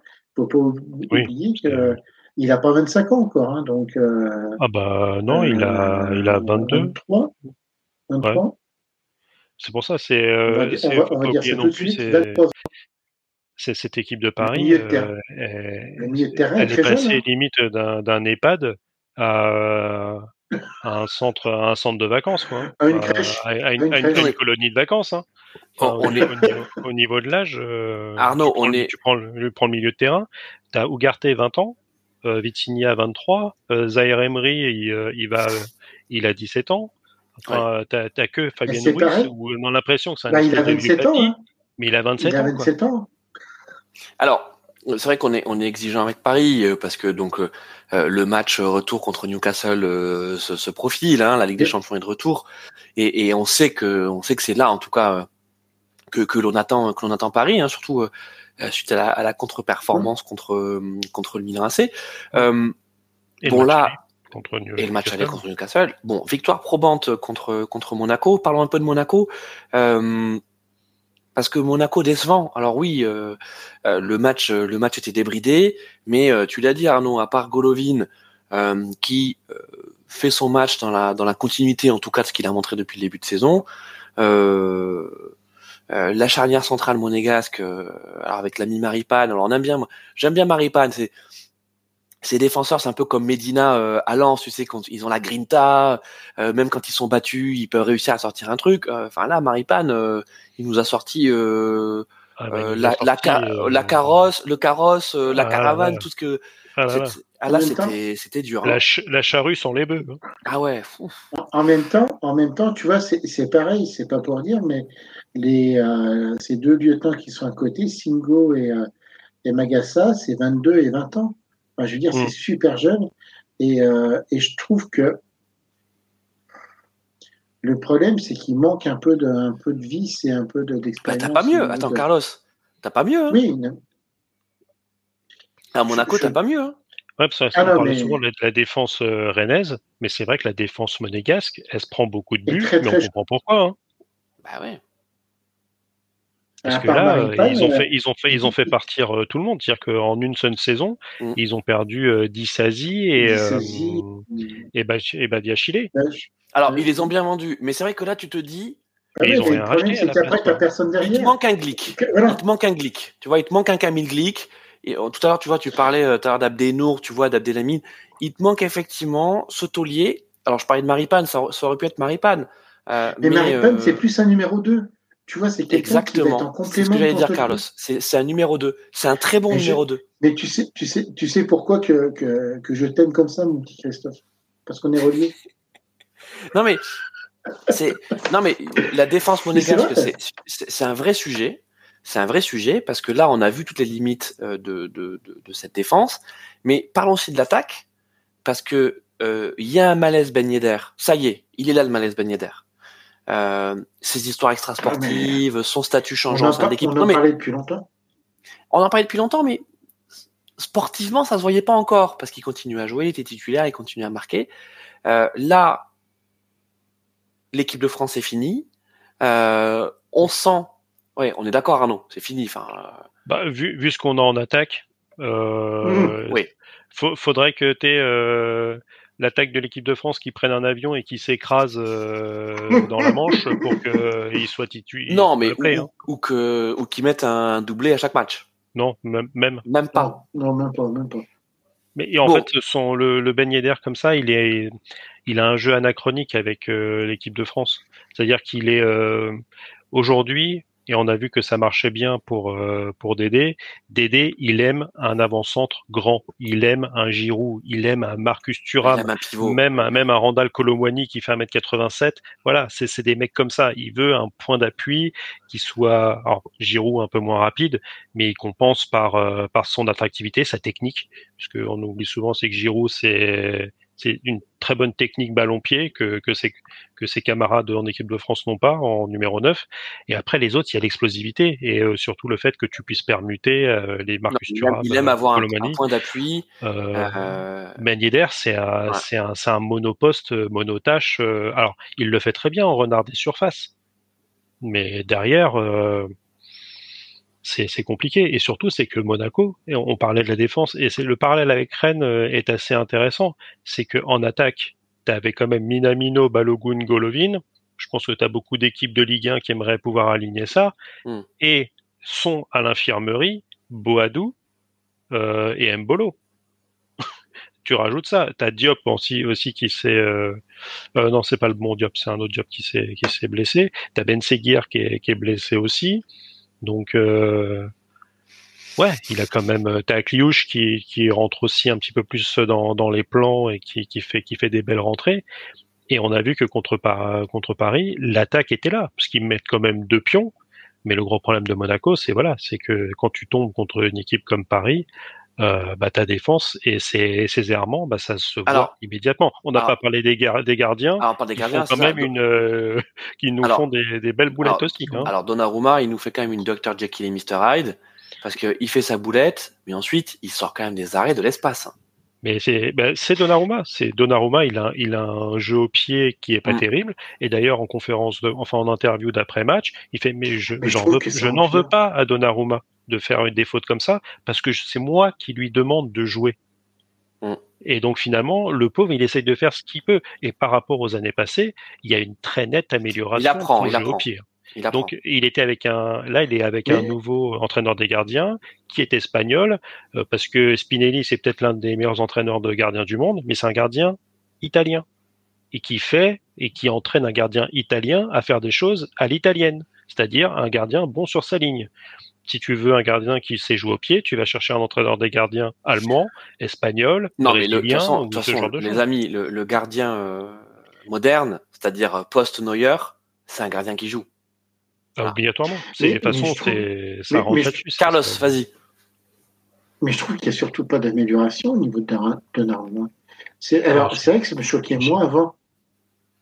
Alors là, moi, je trouve que sur ce match-là, il y a eu deux, trois, enfin, ah bah après sur le reste du match, il a envoyé du parpaing devant. Hein. Il a il, a cherché à se rassurer. Euh, il a il a pas fait dans le détail. Mais sur euh, sur les sur les matchs précédents, il recevait, il recevait le ballon à droite. Il envoyait euh, des deux pieds. Il envoyait à gauche, à droite avec des ballons un peu en hauteur. non, après tu vois, ça, ça, allait mieux. Ouais. Et puis alors, je trouve aussi que cette charnière, la Skriniar euh, Hernandez, alors Skriniar, la première fois qu'elle a été alignée. Skriniar, il fait du Skriniar. Hein. Euh, donc toi, c'est pas non plus un relais technique sur lequel tu peux t'appuyer euh, quand tu t'appelles euh, Donnarumma et que toi-même t'es pas très sûr. Mais alors Hernandez, euh, je pense qu'il faudrait le mettre au repos là, parce que déjà en équipe de France c'était moyen. Bah ouais, t'es trop blessé. La Marquinhos, il a les ischios, il est pas là contre Newcastle. Euh, t'as bah, Presco qui est sur le retour, mais bah, Danilo, Danilo Pereira. Mais Danilo, c'est on, l'a vu, on a essayé plusieurs fois euh, de mettre Danilo Escrignard. C'est l'une des plus grosses défaites euh, de Paris mmh. en, championnat de France contre contre on a vu contre Nice. Danilo Skriniar contre Balogun, Golovin et et, Minamino, euh, Monaco aurait peut-être marqué plus de buts. Hein. Alors, tu as aussi le fait que Nuno Mendes est, est, euh, euh, est, aussi blessé. Donc, ça, ça ramène sur le côté un Lucas Hernandez qui a enchaîné beaucoup au début de l'année. Là, ça te, ça te fait faire Mukele qui passe de l'autre côté et qui fait très bien le taf. Pour le coup. Ah, Mais, c'est un Ah, super. euh, mais, une euh, grosse mais pareil, de l'autre côté, t'as as Ouais, Hakimi super qui, remplaçant, super. t'as Hakimi qui, qui enchaîne les matchs aussi. Donc c'est pour ça pareil. que euh, on a entendu que Paris était sur un arrière latéral gauche pour euh, le mercato d'hiver. C'est obligatoire. Enfin, ouais. Mais après, le, euh, Ah. Kurzawa, c'est c'est pas un défenseur, c'est ça le gros, c'est c'est son gros souci. Kurzawa, si tu si tu le si tu le mets en piston euh, dans dans un 3-4-3, why not? Il a joué le- cette saison, Kurzawa? Il est rentré au moins? Oui, oui. Donc si Paris euh, gagne le championnat, il sera officiellement champion de France. Ouais. champion de France. Mais tu D'accord, vois, il est tu rentré. vois, le, problème, le problème de Mukiele aussi, c'est qu'il revient d'une grosse blessure quand même. Il était, euh, Aussi. il est, il est- il- enfin, je veux dire, euh, il va falloir le surveiller au niveau physique pour euh, voir si ça tient bien ou pas, quoi. C'est ça Mais, aussi. mais euh, tous les défenseurs parisiens, parce que tu, on a oublié que Skriniar, il a passé Oui. quasiment six mois sans jouer à, à cause d'une blessure au dos. Oui. Donc, euh, et lui, euh, je crois que Skriniar a joué tous les matchs. Bon, les amis, en tout cas, euh, c'était, je sais pas vous, mais moi, c'était mon match préféré de cette 13e journée de Ligue 1. Ça tombe bien, en plus, c'était le premier match, c'était vendredi soir. Eh, les gars, on a quand même vu 28 buts de Ligue 1 hein, ouais, en Ligue 1. hein. Non, mais alors, ce, match-là, il y a quand même eu 7 buts. Je trouve que c'était une belle vitrine pour le championnat de France parce que, bon, même si Monaco bon, se prend au final euh, une, une volée, ils n'ont pas été, euh, ils ont pas été ridicules. Et, et on l'a dit, hein, Donnarumma euh, sort Oui. pas mal de, de, de vraies occasions de but. Hein. Euh, je pense Ah que l'ami bah, Balogun il, et Minamino surtout, hein, ils doivent se repasser quelques arrêts. Hein. Bah, c'est 14 tirs, 7 cadrés hein, quand même. Mm. et et c'est vrai que même côté Paris, on fait 16 tirs, on en cadre 11. Donc finalement, euh, c'est vrai que euh, il n'a pas forcément eu une très bonne note dans, dans les médias. Euh, et sur la première mi-temps, notamment euh, la spéciale aujourd'hui, c'est-à-dire euh, euh, de- débordement sur le côté et centre un petit peu en retrait entre le point de pénalty et, et la ligne des 16 mètres 50. Euh, Mbappé qui la reprend, euh, Köln il va la chercher sur le côté. Hein. Mm. Et euh, c'est c'est un très bel arrêt. Il fait, il fait des super Ouais, c'est arrêts. fait un bel arrêt, mais après Ah, c'était c'est- quand même. c'est- c'est- après, là, il a- c'est- il y a- Il a fait l'inspecteur Gadget, hein, il a réussi à, à allonger les bras de quelques centimètres pour aller la chercher parce que putain quand Mm. même, hein, elle était quand- et puis elle était pas mal placée en plus. Hein. Ah Non, non, c'est vrai. c'est Euh, c'est- Euh, c'est une très belle action. On enchaîne avec euh, le deuxième du championnat de Ligue 1 qui est donc l'OGC Nice. Alors ça va aller l'OGC Nice, vite. Ça va aller plus vite parce que bon, euh, ça fait toujours pas rêver, mais C'est bien pour dormir. Moi, je, je Ah, souhaite que les matchs de Logis Nice soient diffusés dans les EHPAD pour les patients qui ont du mal à dormir. Vous leur Ah foutez mais- l'OGC Nice et ça va calmer tout le monde. Tout le monde. Ah, mais Euh, tous les matchs à 13h le dimanche, hein. c'est mais c'est parfait pour le, la petite sieste d'après repas là. Mais euh, mais par contre, c'est tout est toulousain, mais t'as envie de péter euh, t'as envie de péter un câble. hein. Bah, pff, euh, enfin, je sais, je sais pas, je sais pas si on, qu'est-ce que, enfin, voilà, vous voyez, je sais pas trop quoi dire sur le TFC parce que euh, le TFC est quand même venu pour jouer. Hein. Ils ont joué, ils ont euh, euh, plus de frappes, plus de tirs cadrés.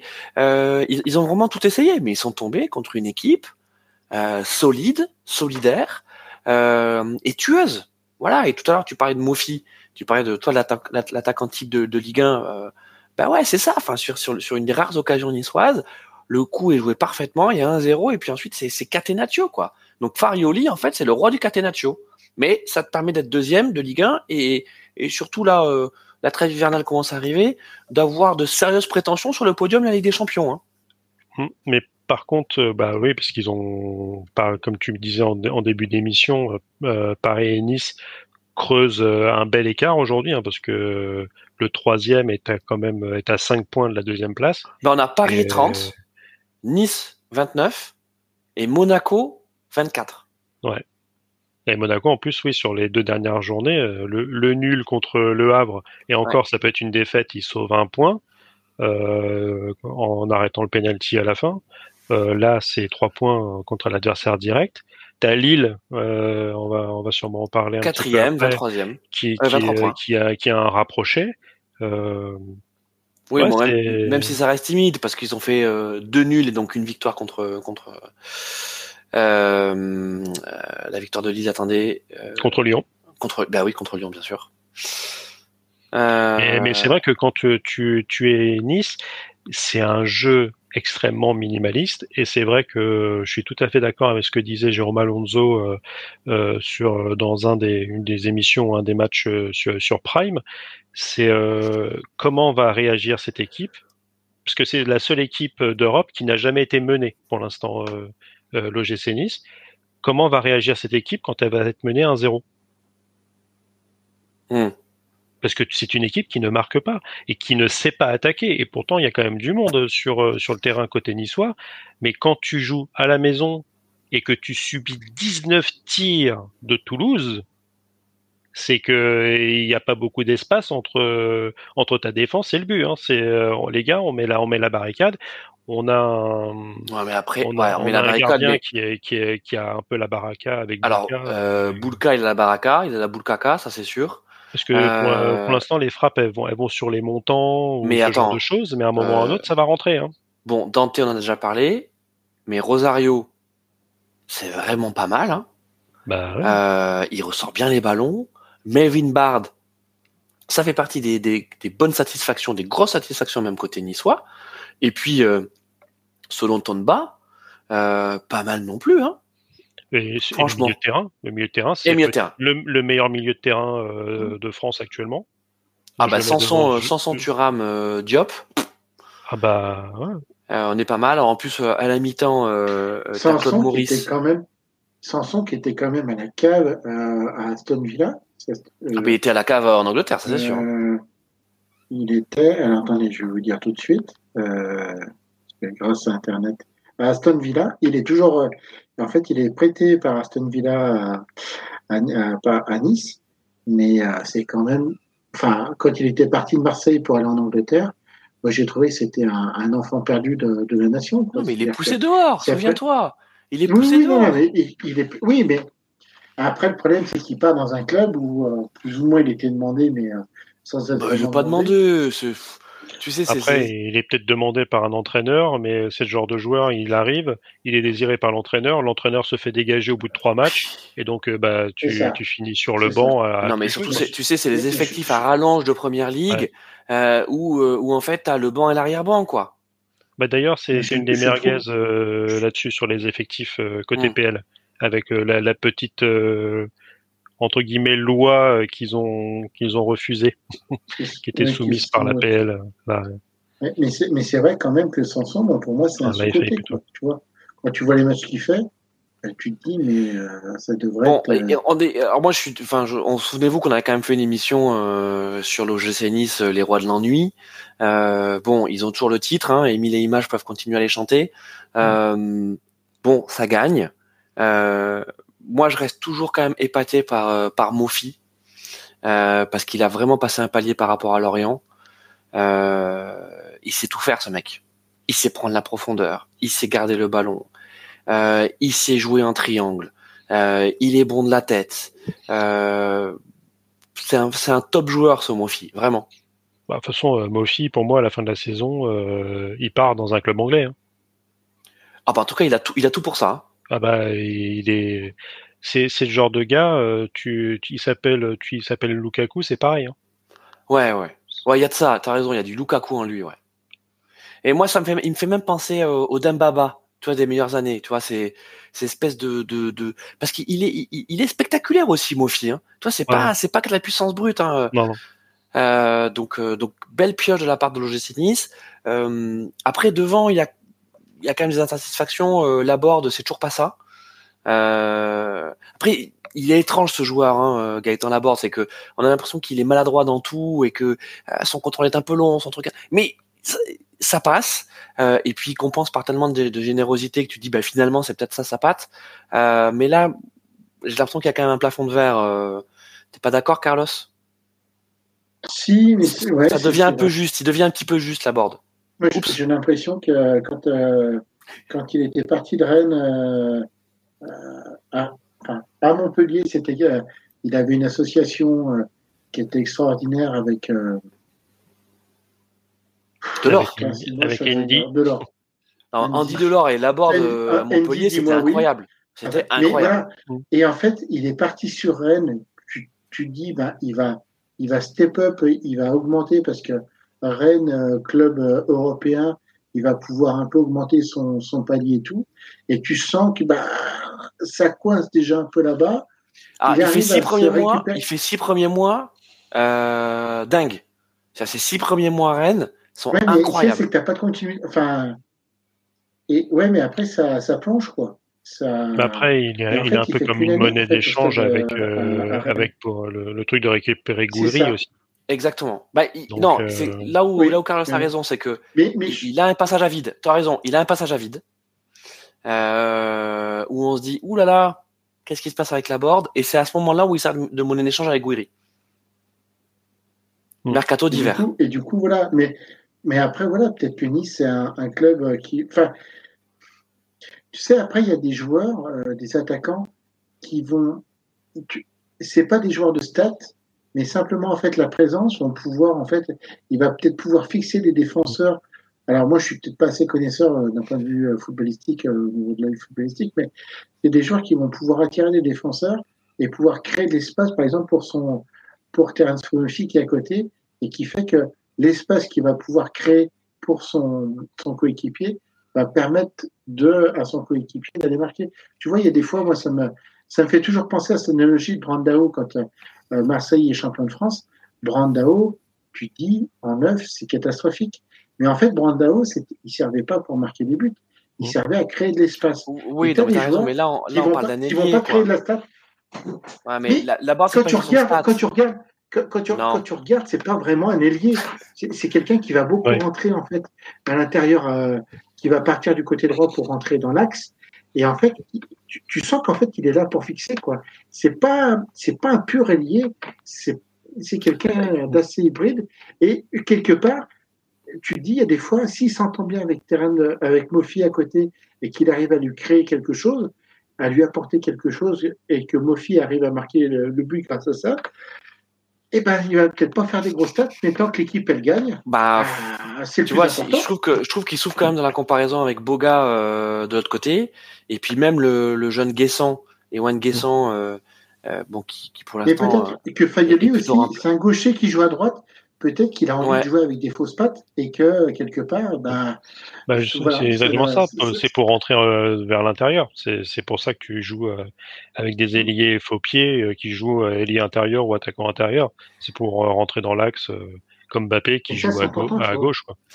Non, mais c'est pas un mauvais joueur, hein, Laborde, mais euh, je, je, Mm. voilà, je parlais de plafond de verre tout à l'heure. Je, je- j'ai l'impression qu'il a atteint ce plafond de verre et on parlait de mais, lui. mais euh, je trouve, Souvenez-vous un petit peu de je l'équipe de France. On se dit ah, tiens pourquoi Ouais. pas, tu vois Je pense qu'il en est très très très très très loin hein, aujourd'hui. Ah bah Ah oui, aujourd'hui quand tu vois nos, nos ailiers, euh, il y, a, il y a quand Mais même tu du vois, en fait- pour en équipe de France. hein.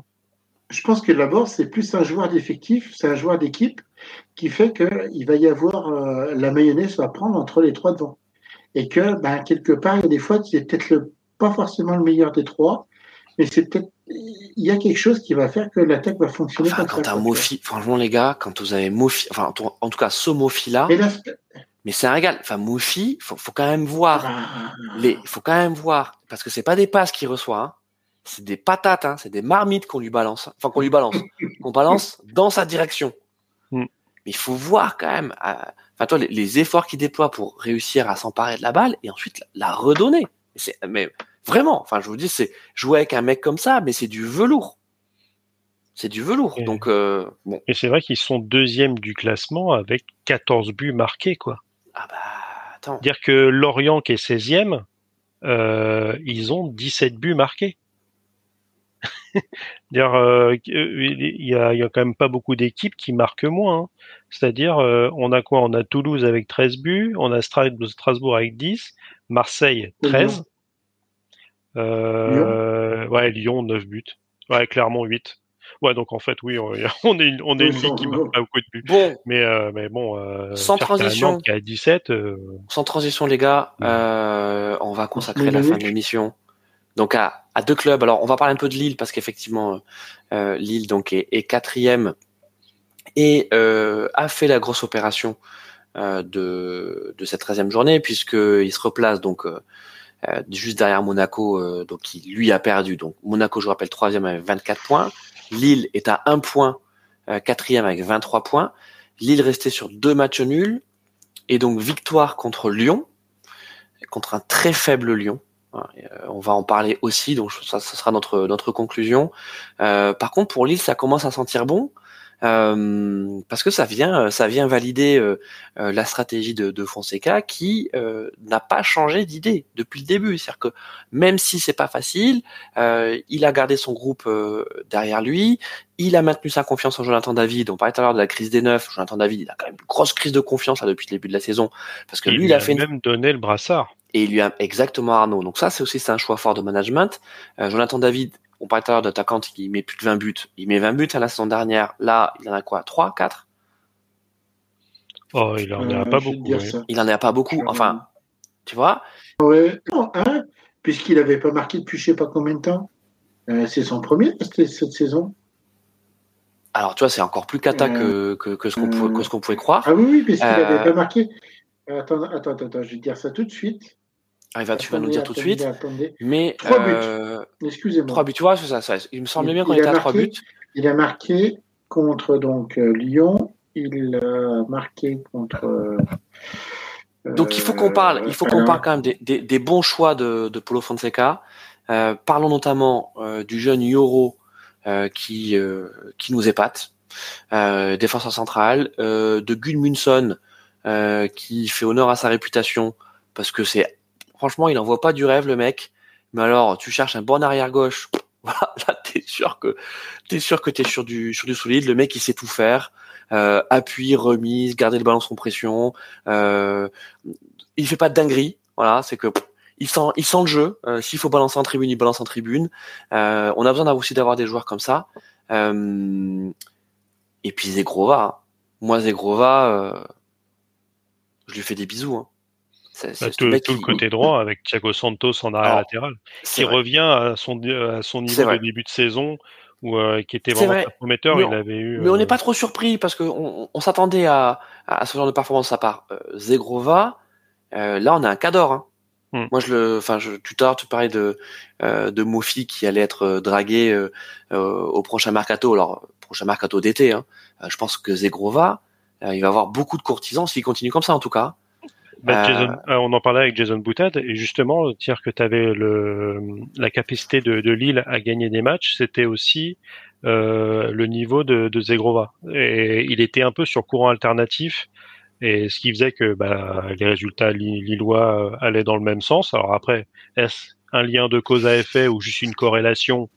On, on, on pourra le savoir un peu plus tard. Mais là, c'est vrai que ça fait quelques matchs que Zegrova bah, ne fait plus le yo-yo, était à un niveau de hmm. prestation assez élevé, bah, bizarrement, euh, les Lillois remontent euh, aussi au classement.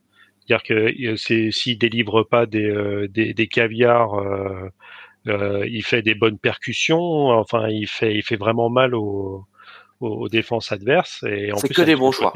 Franchement, Zegrova, c'est que des bons choix. Mais ça se révèle. En fait, c'est c'est le c'est le niveau qu'on attend de ces mecs.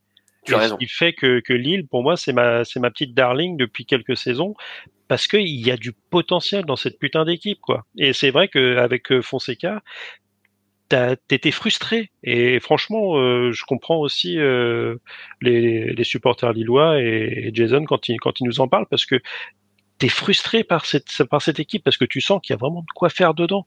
Et, euh, et là, ils sont en train de nous montrer en, en remontant au classement que qu'il y a des petites choses, bah, comme comme Lens est en train aussi de remonter au classement. Exactement. Il y a, un joueur aussi qui m'impressionne. Vas-y, Carlos.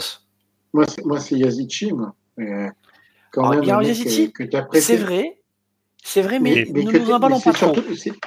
Mais c'est surtout en fait l'historique du joueur que tu prends, que tu prêtes n'importe où, est-ce qu'il rentre dans aucun plan? euh, que tu vas chercher en début de saison parce que tu n'as plus personne et que tu te dis, euh, tu l'as rapatrié de Russie euh, au niveau de son prêt un peu en catastrophe et qui devient une sorte de mi-numéro 10, mi-deuxième attaquant et qui, je trouve aussi, arrive à distribuer le jeu au niveau de, qui s'intègre parfaitement au niveau du jeu du jeu du roi et qui, moi, pour moi, est vraiment une, grosse grosse surprise. Je n'attendais pas à ce niveau depuis le début de saison. Quoi. Bah, euh, mm. ouais, alors, à confirmer. il enchaîne aussi, quoi. Alors, il enchaîne, c'est vrai. Il est, déjà, il est déjà à 11 matchs, 2 buts. Euh, mais tu vois. Euh, euh, épargné par des blessures aussi. Parce que c'est vrai que c'est un joueur qui, qui a tendance à se blesser aussi. Hein. Il a 26 ans, donc c'est plus un jeune espoir. Enfin, toi, quand il a rejoint Lille, quand même, il rejoint Lille euh, en 2020, 2019, 2020. Donc il arrive, euh, il arrive avec l'étiquette euh, de grand espoir du football turc. Euh, tu vois, on se retrouve maintenant euh, près de quatre ans plus tard. Comme tu l'as très justement dit, Carlos, il a bourlingué, il est parti au CSKA Moscou, il est parti à, à Trabzonspor au pays, où il se refait quand même une petite cerise. Hein. Euh, 17 matchs, 3 buts, pas trop mal. Mais tu vois, on en entend plus quoi de ce joueur. Euh, ok, blessé, mais tu vois, la dernière, la dernière saison à 40 matchs qu'il fait, c'est la saison 2020-2021. Ouais, mais tu, vois, c'est des joueurs au départ, tu peux pas. Ben, C'est-à-dire que ça part de tellement loin, tu comptes pas forcément dessus, et ça se révèle aussi être un joueur hyper important. Et je trouve aussi, euh, moi, ce qui m'a aussi impressionné au niveau de ce match, c'est qu'ils avaient quand même pas, euh, euh, ils avaient quand même des absences, surtout au niveau du milieu de terrain. Euh, ben, euh, bah, Benji, Benjamin, Benjamin André, et je trouve que qui est quand même, on va dire, une sorte de plaque tournante au niveau de cette équipe. Et ils ont réussi quand même à Ben Taleb à faire ah, un sacré match. C'est ça, et tu as, le retour de Ben Taleb. Hein. Et, euh, et, et, Angel Gomez, ça, ça fait le taf au milieu. Hein. Tu as une profondeur de banc qui est quand même très intéressante au niveau du Alors, on va parler quand même de ce match. Hein. On va quand même parler de, de, de du, du, match donc, contre non, Lyon, bon. victoire, victoire 2-0 des, des, des Lillois. C'est le match. Alors, alors, honnêtement, tout à l'heure, je disais que euh, le match euh, de vendredi soir, donc euh, PSG Monaco non, était, non, non, était non. un je beau sais match. ce que tu vas dire. Non, non, non. non. Ben, je, je, je, je, peux pas te laisser. Alors, je vais le dire quand même. Moindre ton idée. Hein, je vais le dire quand même parce que c'était. C'était c'était un moins beau match que d'habitude. Ouais, c'était franchement c'était un beau match. Alors attends, quand on est supporter lyonnais, je suis d'accord qu'on est mal, mais voilà, moi, je, moi qui Ah n'étais pas partisan, j'étais pas particulièrement pour Lyon ou pour le pour Lille. Je me suis dit, j'ai regardé une belle affiche de de, de, de Ligue 1 euh, et franchement, j'ai vu un bon match. Alors, ce qui est terrible, c'est que la première mi-temps, les, les Lyonnais se prennent deux buts coup sur coup, donc en 5 minutes, hein, 27e, 32e, euh, et c'est une vraie leçon de réalisme parce que franchement, les Lyonnais ont voulu jouer. Euh, et, d'ailleurs, je pense que la rédemption, c'est peut-être euh, un petit peu euh, un petit peu présomptueux de parler de rédemption actuellement pour pour pour Lyon, mais ça passe par le jeu. Et en face, tu as une équipe. Et enfin, en fait, c'est une équipe euh, fonséquesque. Voilà, c'est ça. T'as as Fonseca derrière. C'est l'équipe qui, qui qui te mord au pire moment. Et c'est ce qui s'est passé. Je, je suis pas forcément d'accord là-dessus, euh, mon petit Christophe. Je trouve qu'en fait, le, le problème de Lyon, euh, mais tu vois, on en a parlé, de- on en parle depuis le début de saison, c'est que là, je, je trouve que tu as des joueurs qui ne devraient pas être à l'Olympique Lyonnais et qui ne devraient même pas être en Ligue 1 cette saison. Ils ne sont pas le niveau. C'est horrible à dire, mais c'est des joueurs qui, euh, euh, malheureusement, qui sont, enfin, qui, qui ont été. Je sais Bon, parle-moi, dis-moi, donne-moi des noms. Ah bah, O'Brien, euh, euh, Bah, Koumbedi, plutôt les, ceux qui euh, devraient être là parce que ça ira ah, plus vite. hein. ceux qui devraient être là. Euh, À part Lopez. Est-ce qu'on peut parler Le- de la le reste- De, Lopez et Nouama, pour moi, que je lui laisse le Ouais. bénéfice du doute, mais sinon, Cacré, mais au milieu de terrain, mais sinon, tout le reste, ça dégage. Ouais. Le problème, le problème, c'est qu'en fait. Lyon. Alors, je suis d'accord, en fait, un peu à- à- à- en partie avec toi, Christophe. Le problème, c'est que Lyon joue sur une sorte de grinta, et c'est pas footballistique. C'est-à-dire qu'à un moment donné, euh, Lille, euh, tu, vois la différence entre une sorte de club amateur qui va qui va mettre du cœur à l'ouvrage. Et là-dessus, on peut pas reprocher, tu vois, aux Lyonnais d'a- d'avoir essayé de, mettre ça en place euh, sur la première partie du match. Mais à un moment donné, Lyon, Lille a fonctionné comme une vraie équipe professionnelle de football et s'est mis à jouer en équipe. Et tu t'aperçois que quelque part le pressing qu'essayait de mettre Lyon, vu qu'il c'était quelque chose de désordonné, Lille, en étant structuré tactiquement, arrivait toujours à avoir un coup d'avance dans ses relances de balles et arrivait toujours à passer, on va dire, cette euh, ligne médiane et à se retrouver à faire des attaques qui étaient quand même assez dangereuses pour Lyon. Et je trouve que Lyon, quand ils attaquaient eux, était, euh, c'était au petit bonheur la chance, quoi, tu vois. Et Et, malheureusement, oh, tu vois, oh, là, je, suis peut-être peut un peu sévère dans ce que je dis. Je suis sévère, je le sais. Mais je, trouve que normalement, Lyon, entre le budget et ce qui avait été annoncé en début de saison, ça ne doit pas jouer comme ça. Tu vois, ne serait-ce que d'un point, euh, juste, point de vue footballistique. pour répondre point par point à ce que tu dis. Euh, donc, non, mais Lille, quand je disais que c'était une équipe euh, euh, c'est que ils sont venus, comme tu le dis très justement, avec un plan tactique qui était du jeu direct. Euh, et c'est ce qu'ils ont très bien fait. Et d'ailleurs, le but de, de, Jonathan David, le premier but, il arrive sur, sur du jeu direct. Euh, je crois, je crois, j'ai vu les stats. Alors, je, je sais plus ce que c'était. C'est, je crois qu'il y a trois secondes entre la relance du défenseur et euh, le ballon qui arrive dans les pieds de, de Jonathan David. Mais tu vois justement, si on analyse le, le ce but-là de, de David, pour moi, tu vois en même temps toute la synchronicité du jeu d'attaque lillois et toute la désorganisation défensive de Lyon. Qu'est-ce qui se passe sur ce but? Tu as une balle qui va arriver à Jonathan David, euh, Jonathan, oui, David, qui va vouloir jouer de la tête. Dieu mandé. En, fait, quand tu regardes quasiment la défense, c'est en un contre un. Euh, O'Brien est sur Yazidche, Kumbedi est sur euh, Cavallero euh, gauche qui est droitier. Diomandé essaye d'avancer sur David pour essayer d'aller jouer la balle de la tête. Donc, il va créer un trou. Et ce qui va se passer, c'est que David va pouvoir envoyer la balle à Yazidche. Le problème, c'est que O'Brien ne suit pas son coéquipier et ne va pas monter sur Yazidche pour essayer de, de, mettre au moins une sorte de pression et d'empêcher cette passe. Donc déjà première faute. mais... Et en plus, et en plus, juste attends, je vais juste finir mon idée pour te dire. Le problème, c'est que la balle va sur Yazidche et là Koumbedi qui doit anticiper la montée de Diomandé et se dire mon coéquipier a fait un trou, je vais compenser le trou fait par Diomandé pour aller sur ce Jonathan David parce que c'est le joueur le plus dangereux. Quelque mais part, ça va trop vite. il a Carlos, Carlos, alors là, eh ben oui, mais on, alors, peut critiquer. non, mais attends, attends, attends. Carlos, on peut trouver beaucoup de. Ce sont des joueurs professionnels. non, mais on peut trouver. Oui, mais là, ouais, mais ça, j'aime pas. J'aime pas quand on fait ça. Quand on fait, oui, il aurait fallu faire ça, etc. Non, parce que là, vraiment, l'action, elle va hyper vite. Hmm. Donc, euh, on peut, tu vois, euh, oui, bien sûr, bien sûr qu'il y a des trous, et c'est d'ailleurs euh, la raison pour laquelle il y a, il y a eu. Ah ben, il y a des buts. il y a des buts dans le foot, à un moment, c'est voilà. Y a... Exactement. Mais Carlos, Carlos, c'est joué. C'est le principe de Ben Carlos, ça a été joué. Oh là là, elle est terrible celle-là.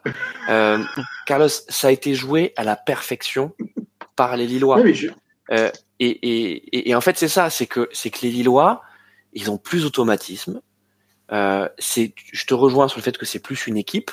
Parce que quand tu regardes côté côté lyonnais, alors Arnaud, je te trouve là aussi un petit peu dur en disant que à part Lopez euh, et, et Nuama, tous les autres sont à sont, sont à jeter. Non, c'est qu'en fait cette équipe, elle manque d'automatisme, elle est traumatisée. Euh, regarde, c'est des mecs qui jouent ensemble depuis euh, depuis deux saisons. Hein. ah bah attends, ils ont, pas d'automatisme. Alors Alvero, Alvero non, euh, euh, Nuama non, Silva non, O'Brien non. Oui, mais parce qu'il il, laisse sur le banc des mecs qui sont là depuis longtemps. Parce ah bah, un coup alors maintenant, alors maintenant, parlons de Grosso. Parlons de Grosso, oui. Mais je, pense, je pense que de toute façon, le, le, le biais qu'on a, moi, je le dis depuis. Euh, je pense que Christophe, on n'est peut-être pas forcément d'accord avec Lyon euh, sur Lyon depuis le début de saison, mais je pense que je me suis pas trop trompé sur euh, sur ce qui se passe à Lyon depuis le début de saison. Je pense qu'on se fourvoie sur le niveau des joueurs de l'Olympique Lyonnais cette saison. Il y a des joueurs comme par exemple O'Brien ne devrait pas être titulaire en défense centrale à Lyon cette saison. Alors, dans Football euh, Manager, son titre, c'est remplacement en cas de crise. typiquement, son, temps de jeu, ça doit être ça. Euh, Diawara, il vient de la, de, la, de la réserve du PSG. Il était clairement engagé pour être dans la réserve de Lyon cette saison. C'est pas normal qu'un joueur. Et alors, moi, je lui fais tout le bonheur du monde, hein, comme dirait, euh, comme dirait. Mais je, je, il faut quand même respecter les Rastabas.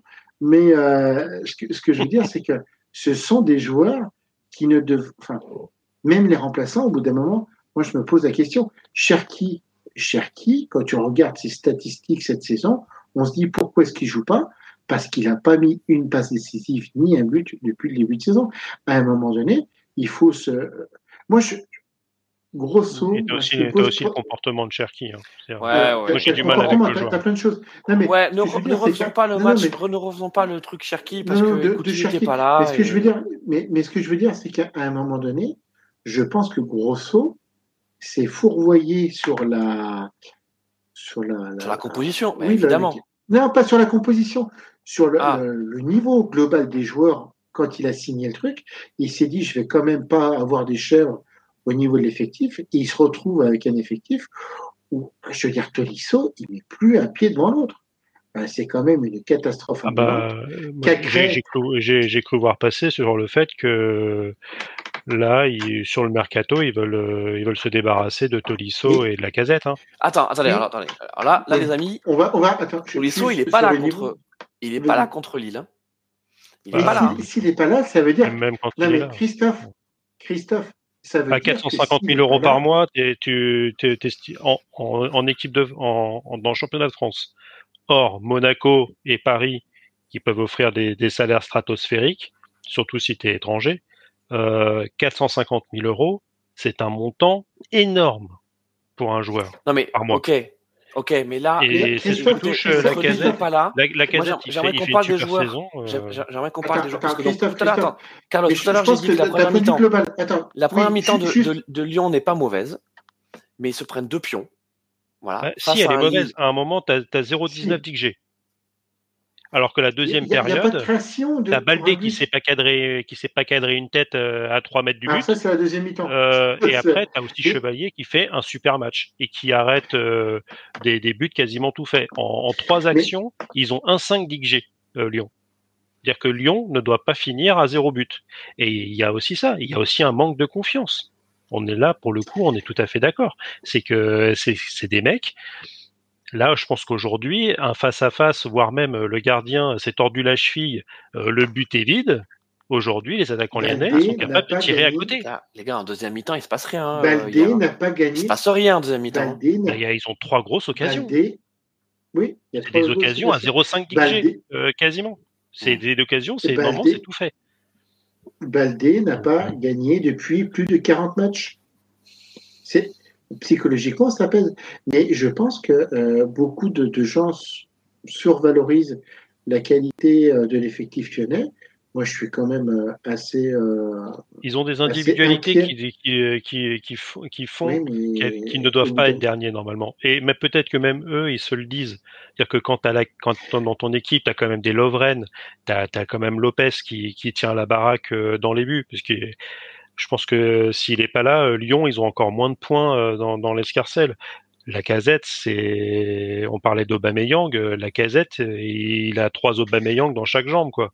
Euh, Il a sur- Tolisso, normalement, il doit tenir la baraque. dernière. Cacré, il est bon. Enfin, Nouama, il est bon aussi, même s'il serait meilleur de l'autre côté. C'est pour ça que Lyon doit aussi recruter euh, un ailier droit euh, euh, Bon. à l'intersaison. Ils ont beaucoup vendu Moi- et ils n'ont pas acheté. Moi, j'aimerais juste dire un truc. Je pense que, je pense que Grosso est mort. Euh, je pense qu'il Mais le va, il va nous, c'est que- il va nous faire, il va nous faire une Thierry Henry. Voilà. Mais il faut il qu'il aille, il faut qu'il aille jusqu'à la trêve mais, euh, hivernale, il faut qu'il aille euh, jusqu'au mercato, parce que si tu changes d'entraîneur, tu mets Genesio, euh, Genesio, c'est pas un sorcier non Alors, plus. Attends, va, alors, avant de faire Genesio, euh, moi, je voulais juste qu'on parle de la Christophe, compo. Hein. Christophe, Christophe, Oui, Carlos. juste, euh, je pense, euh, comment t'expliquer? Je pense qu'en fait, il peut pas mettre mieux sur la feuille du match. C'est C'est ça, ça. qui est assez terrible. Et c'est pour ça qu'en fait, il bouge beaucoup ses effectifs. Et c'est pour ça que je dis, en fait, j'ai réussi à aller jusqu'à le bout de mon idée, ce qui est extraordinaire. C'est qu'en fait, je pense qu'il est tellement affolé par le niveau des joueurs, quand on dit qu'en fait, il n'arrive pas à déterminer une colonne vertébrale au niveau de son équipe, c'est qu'il ne l'a pas. Il ne l'a pas d'un point de vue qualitatif des joueurs. Et je pense qu'il est complètement affolé par, par ça. Il a, euh, il n'arrive plus à avoir de logique. Et on peut en revenir par rapport au match de Lille. Il fait des choix, des changements où il se dit, je vais essayer d'impacter physiquement mon équipe en faisant trois changements à la mi-temps. Le problème, c'est que les trois changements c'est un encéphalogramme plat au niveau des rentrées en début de deuxième Mais- période. Attends, Mais quand tu fais rentrer un Mama, un Mama Baldé à la place Mais de non, la mais- casette, mais Christophe, on a tous un Attends, mais de non, non. surévaluer l'effectif de Lyon. Je Attends. le dis sincèrement. Même, Non, non, même mais- lui, même lui, il sous-entend qu'il s'est trompé parce que quand tu fais trois changements à la mi-temps, Oui, généralement, évidemment. Et donc c'est c'est de c'est de ça dont j'aimerais parler. Attends, tu viens de passer une trêve internationale où tu as eu le temps de bosser parce que tu avais t'as quasiment, t'avais perdu quasi- t'as perdu le penant en espoir d'ailleurs. Oui, bon, t'as peu- effectivement, tu as, perdu le penant en espoir, mais t'as pas, t'as pas été énormément impacté par cette, euh, par cette trêve internationale. Voilà. Contrairement, à, par exemple, à un PSG qui a pas beaucoup euh, pu bosser, tu vois, par exemple. hein. Mais bon, c'est aussi ça le lot. Hein. Quand tu es un gros et que tu as des joueurs euh, exposés, euh, bah forcément, ils partent en sélection. Donc, c'était pas le cas de Lyon. Donc, tu avais le temps de bosser, de remobiliser. Tu avais fléché ce match à la maison contre Lille comme étant le match du tournant. Tu arrives avec une compo, la défense, hein, je te refais la défense. Hein. Koumbedi, 18 ans. Diomandé, 22 ans. O'Brien, 22 ans. Et Enrique Silva, euh, le, le Brésilien euh, à gauche, 29 ans. Pour, pour avoir ta ligne de 4. Sur le banc, tu mets Clinton Mata. Ok. Mais qui avait, Tu mets- blessé. Tu mets, euh, tu mets Ainsley Mait- euh, Maitland-Nice. Alors ça finalement c'est pas, c'est pas, c'est Oh. pas plus mal parce que Quelle, quelle le- le- catastrophe industrielle Parce que le- lui, pour le coup, j'aimerais bien voir son salaire. donc le mec 200, effectivement 200 est 000 euros par mois. Oh, Mais-. Mais t'as 200 000. Levren, t'as Ah, Levren sur le banc, qui rentre en cours de match, d'accord. Euh, Et Cherki sur le banc. et t'as Cherki sur le banc, ok, pourquoi pas. Tu me relances Kadewere, donc le mec ça fait quand même maintenant trois ans qu'il monte plus rien. Euh, non mais tu vois, euh. Alvero courant alternatif, Diawara 18 ans au milieu catastrophique. D'ailleurs c'est lui qui a été remplacé par Cherki. Donc en fait tu viens sur un match Jeff, petit Jeff Petit- sur aussi. petit Jeff, ouais. tu viens, tu viens sur un match de costaud à la maison avec des gars de 18 ans. Et attention, hein, je, je suis pas, euh, je fais pas anti-jeune, mais les mecs, mais c'est normal que tu les ébouillantes. Enfin, toi, c'est, je, veux- je veux dire, tu les, tu les tues, tu les flingues, tu les flingues. Et imagine le match de Lens le week-end prochain. À Lens. Bah voilà. Là, franchement, euh, c'est 5 ou 6-0 hein, pour Lens. Hein. Christophe. Moi, j'annonce. hein. Arnaud, lisez bien sur mes lèvres. Et les gens qui sont qui nous écoutent en podcast, vous regardez bien votre petit euh, tuner euh, sur la voiture. Je pense qu'il n'a pas mieux au niveau du 11 que le Vren. C'est une grosse saucisse. Cherki avec ses problèmes. Diomandé, c'est pas une saucisse. Diomandé, c'est pas une saucisse. Il a, il a pas fait un bon match depuis le début de la saison, Diomandé. Pas un bon Mais- match. Mais, Même, je- même dans un club de Ligue et ça, 2, c'est- il ne jouerait pas, Diomandé. Mais c'est pour ça. Je pense que la, la, la défense n'est pas du niveau de Ligue 1. Peut-être. Moi, sincèrement, je prends les paris que s'il y avait un Lyon-Auxerre, même au Groupama Stadium, Bah, attends, il, y a- il va y avoir la Coupe de France. Mais on- après- ils pourront, juger, Oui. ils pourront se, se jauger. ils, ils pourront peut-être se juger. Mais je suis pas sûr qu'à l'heure actuelle, Auxerre ne foutrait pas une manita à Lyon. Sincèrement, Moi, on je se- ne. on se- on se- Non, mais mais écoute, grosso, Christophe, c'est- difficile. Mais je ne dis pas qu'il a Il pas a sa part de responsabilité. grosso, Mais parce que Je ne dis pas le contraire, mais je pense que le niveau euh, Maitland Nice, c'est catastrophique. Pourquoi est-ce qu'ils d'accord, moi je suis d'accord. Mais 200 maintenant, tu 000 mets sur le euros banc, il n'y a par pas de souci. Non, mais ok. Mais- Euh, moi, Mais- moi, mais je m'en c'est fous des tous, salaires. Ouais. C'est tous, je pense, je pense que c'est tous et que tu n'as pas un, un- un- ton, ton, ton 11, le 11 que tu construis, tu ne peux pas, enfin, pour Ross- euh, Grosso, Grosso, je pense qu'il il- il ne voit pas meilleur 11 possible Oui. et je, ben, je suis un peu d'accord avec euh, Je pense que comme Si- beaucoup, si. le, le, le, le, le matos que qu'à Lyon, c'est en attaque. Et c'est c'est le cas quand même. On, on a quand même parlé Oui. euh, de pas mal de clubs en Ligue 1 où Mais euh, on, on a, on a mis l'argent sur les mecs de devant, ça a même empilé des mecs en attaque. On a vu à Rennes, euh, etc. Et on a vu que derrière, au milieu, ça tient à peu près, et derrière, c'est le néant total. Parce que la, la jeunesse, on l'a vu côté Rennais, euh, c'était ça aussi. Hein. C'était grosso modo ces âges-là aussi, où le plus vieux de la défense, euh, avant, que, avant que Stéphane remette euh, un peu plus les Christopher Wu, euh, théâtre, etc.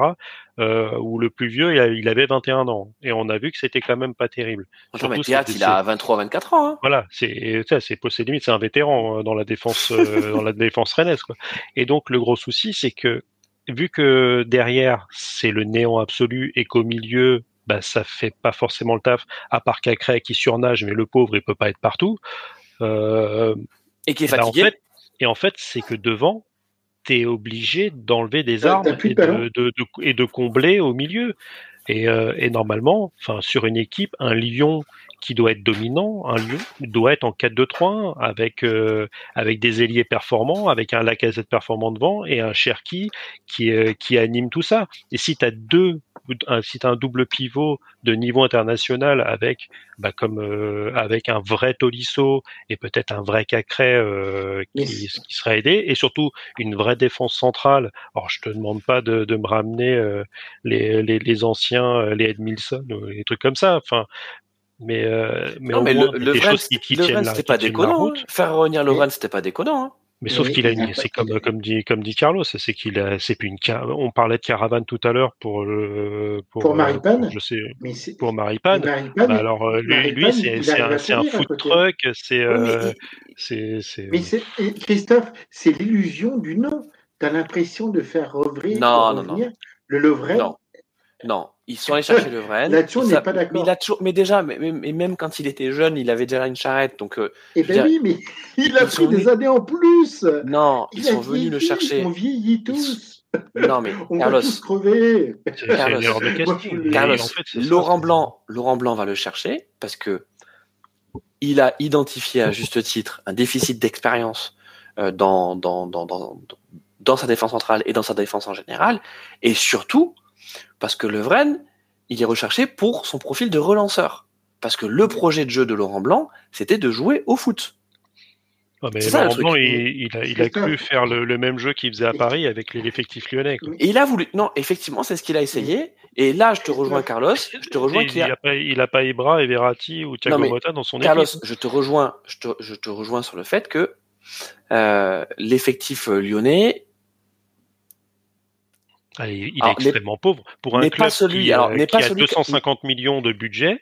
N'est pas celui, n'est pas celui d'un dernier de Ligue 1, soyons honnêtes, mais est celui d'un milieu de tableau. Euh, euh L'effectif Messin, pour moi, est beaucoup plus équilibré. L'effectif Havre, avec euh, vu que notre ami à l'époque, euh, JMA, aimait bien parler de budget quand euh, ça la, ça l'avantageait pas vis-à-vis -vis de Paris. Je pense que le budget de, du Havre est gros. Il est à combien? Il est, il est cinq fois inférieur. Hein, euh, six fois, sept fois inférieur. Ouais, mais là, c'est pas, une question de budget. Ah bah si, a un moment, à un moment, c'est aussi les erreurs de casting et c'est aussi les incompétents dans la cellule de recrutement. Alors, les incompétents dans la cellule de recrutement, oui, parce que tu, il y, a des joueurs qui ne comprennent pas pourquoi ils sont là. Ça, je suis d'accord avec toi et on les a cités d'ailleurs. Hein. Morera, ouais, on sait, c'est ça. Morera, pour, pourquoi est-ce qu'ils vont chercher Morera à Chelsea sur un prêt payant à 3 millions d'euros? Qu'est-ce qu'il apporte ce joueur? Parce qu'ils ont de la monnaie. Et, en fait, c'est ça, c'est que ces clubs qui ont de l'argent, comme, comme Paris, pouvaient se permettre de, de recruter des saucisses.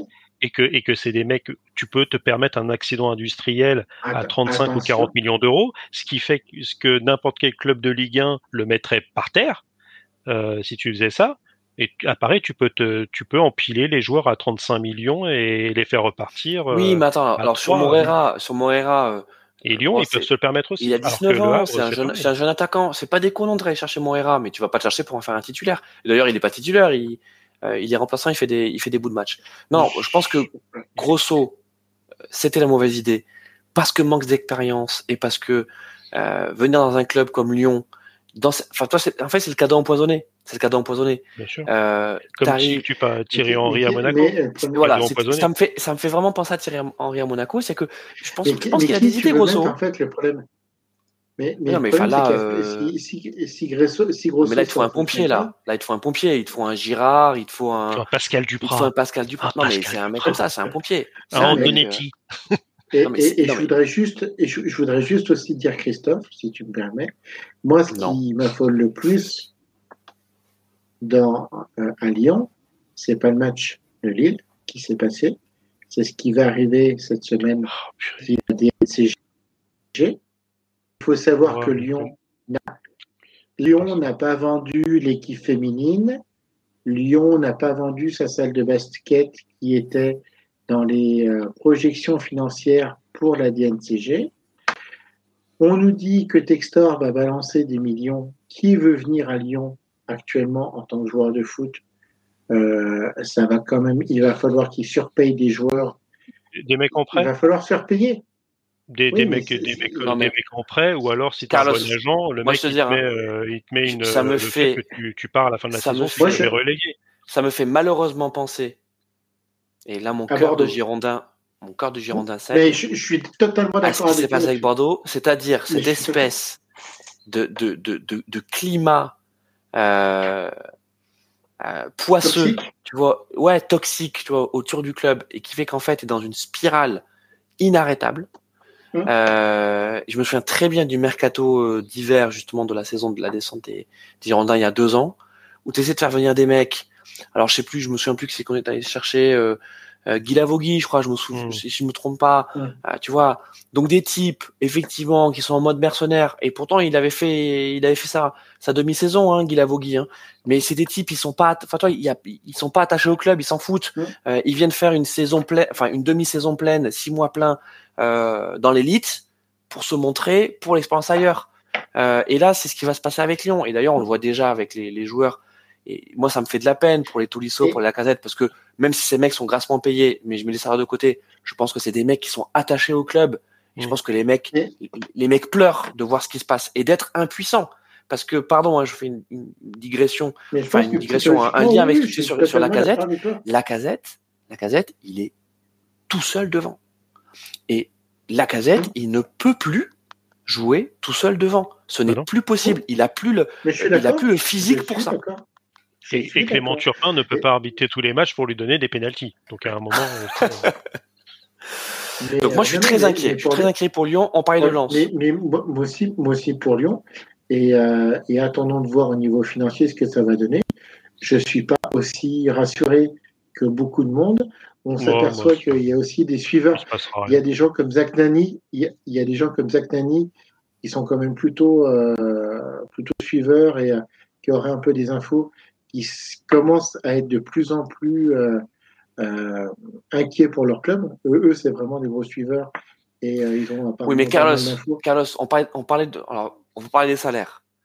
Euh, t'as Lacazette, de t'as Lacazette générale- et Tolisso. Regarde, t'as. Lacazette et Tolisso qui partent au mercato, euh, au mercato Ouais, d'hiver, au Qatar, au Qatar ou en Arabie Saoudite, parce qu'ils ont une cote là-bas. Alors, apparemment, la casette, il, il, il aurait des touches, il aurait des touches pour, euh, pour la, la MLS. Euh, ce qui serait Oui, non, euh, mais déjà, bah, et pour là-bas, il, va- il va, Mais- il va paraître un sprinter de haut niveau. Quand tu, quand tu vois ce que fait Messi, euh, oui, non, mais Oui. de toute façon, même si tu les, même si tu ne les vends pas, c'est-à-dire même s'il n'y a pas d'indemnité de transfert ou très faible, le simple, la simple économie Ah bah. de leur salaire euh, va, va bénéficier au, au budget. Donc bon, juste euh, pour, euh, pour terminer sur, euh, sur Lyon et sur cette émission, euh, moi quand je vois le match plein de Lens contre Clermont, euh, qui ça y est, hein, tu le disais Arnaud, euh, Lens ils, ont retrouvé euh, un semblant, enfin un semblant, l'efficacité de la saison dernière et en plus euh, leur jeu. Euh, T'as un Lens qui arrive lancé plein de balles, c'est que de- qui arrive, oh, ouais, et qui arrive face à un quel Bah oui, bravo, bravo, Arnaud. bravo, Christian. face à un Lyon dont on vient de décortiquer un peu et encore, il y a encore plein de plein de faiblesses qu'on pourrait qu'on pourrait mettre en, mettre en exergue. Moi, je suis inquiet et tu vois ce, ce matin là, je lisais un petit dans l'équipe sur, tu vois, Lyon en Ligue 2, euh, mais qui était à la fois, tu vois, une question, une interpellation. Moi, j'ai dit, ok, on est fin novembre, mais la Ligue 2, ça devient une, une très sérieuse hypothèse euh, au vu de ce que cette équipe nous montre depuis cet été. Hein. Parce que tu l'as très justement dit, Carlos. Hein. C'est pas que ce match contre Lille. Hein. C'est Ouais, depuis cet été. Le- leur chance, c'est est- que ça n'avance pas devant.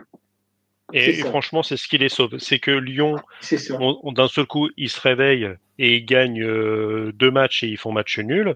Les mecs, ils sont milieu de tableau. hein. C'est vrai. C'est ça. Parce que là, euh, ils- Ils, sont, ils font une saison cataclysmique, mais ils sont juste deux points derrière Clermont.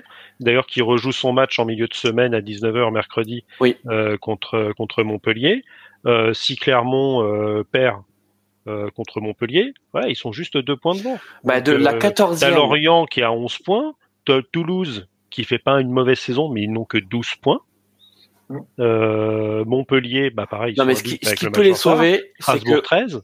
ce qui peut les sauver, c'est qu'on est repassé à 18 clubs, qu'il n'y a finalement que deux clubs qui, qui, qui, ont- qui connaissent une descente sèche, 17 et 18e, et que le 16e est en barrage. Mm. Donc déjà, tu vois, ça... Je vais Alors, si, si tu Carlos, me permets oui, juste trois petites secondes, euh, parce que je vais, je vais regarder. Euh, attends, maintenant, justement, je voulais que tu meubles un tout petit peu. Alors, je vais plutôt faire comme ça. Pour le, calendrier. moi, ce qui m'intéresse, c'est pour le calendrier et surtout le calendrier du mois de janvier, là où normalement, Monsieur Textor est censé euh, euh, amener des joueurs en profusion pour, euh, pour Lyon. Bah, c'est facile. gros, euh, ça matchs- reprend le 14 janvier. C'est Le. Havre, Rennes. Le Havre et Rennes. Parce qu'après, tu as beaucoup de matchs de Coupe de France. euh, au Le mois de Havre, janvier. Rennes. Euh, Et après, c'est vrai que Eh tu ben, as, peut-être Marseille le 4 peut-être que la, la, la, la situation, la chance de Lyon, c'est que ouais, ça, ça va. C'est-à-dire que tout le mois de janvier, au niveau du, du mercato, il va y avoir que quelque part deux matchs. Donc, euh, s'ils arrivent à tirer un peu des joueurs, des nouveaux joueurs, et à recréer une sorte un peu de mayonnaise, comme l'a dit justement Arnaud, vu la faiblesse du nombre de points des clubs qui sont devant, quelque part une petite série, ça peut les remettre dedans, tu vois. Mais, euh, mais je te On dis, moi j'attends la DNCG. Alors attendez, on en ça. reparlera effectivement. Vous savez, Inch'Allah hein, pour Lyon. Barbecue foot, ça c'est le rendez-vous euh, du, du lundi soir. C'est toutes les Euh, semaines, donc euh, c'est tous les lundis soirs maintenant. C'est tout lundi soir, donc euh, a évidemment on a encore plein plein de choses à dire. On n'a pas pu traiter tous Les clubs, hein, vous savez. Vous savez comment c'est. Euh, on a pas Sachant que clairement, ça sera compliqué pour eux. hein, parce que Alors, on n'a pas- Brest, ils ont, ils ont Brest, Lille, Marseille et Rennes. Alors attendez, les amis, là. euh, Clermont va faire aussi J'essaie, hein. j'essaie péniblement de faire la, la conclusion de l'émission. Euh, Tu, tu vois ce que je supplie tous les lundis. Et on va Ah, pas c'est parler hein. au-dessus de ta voix.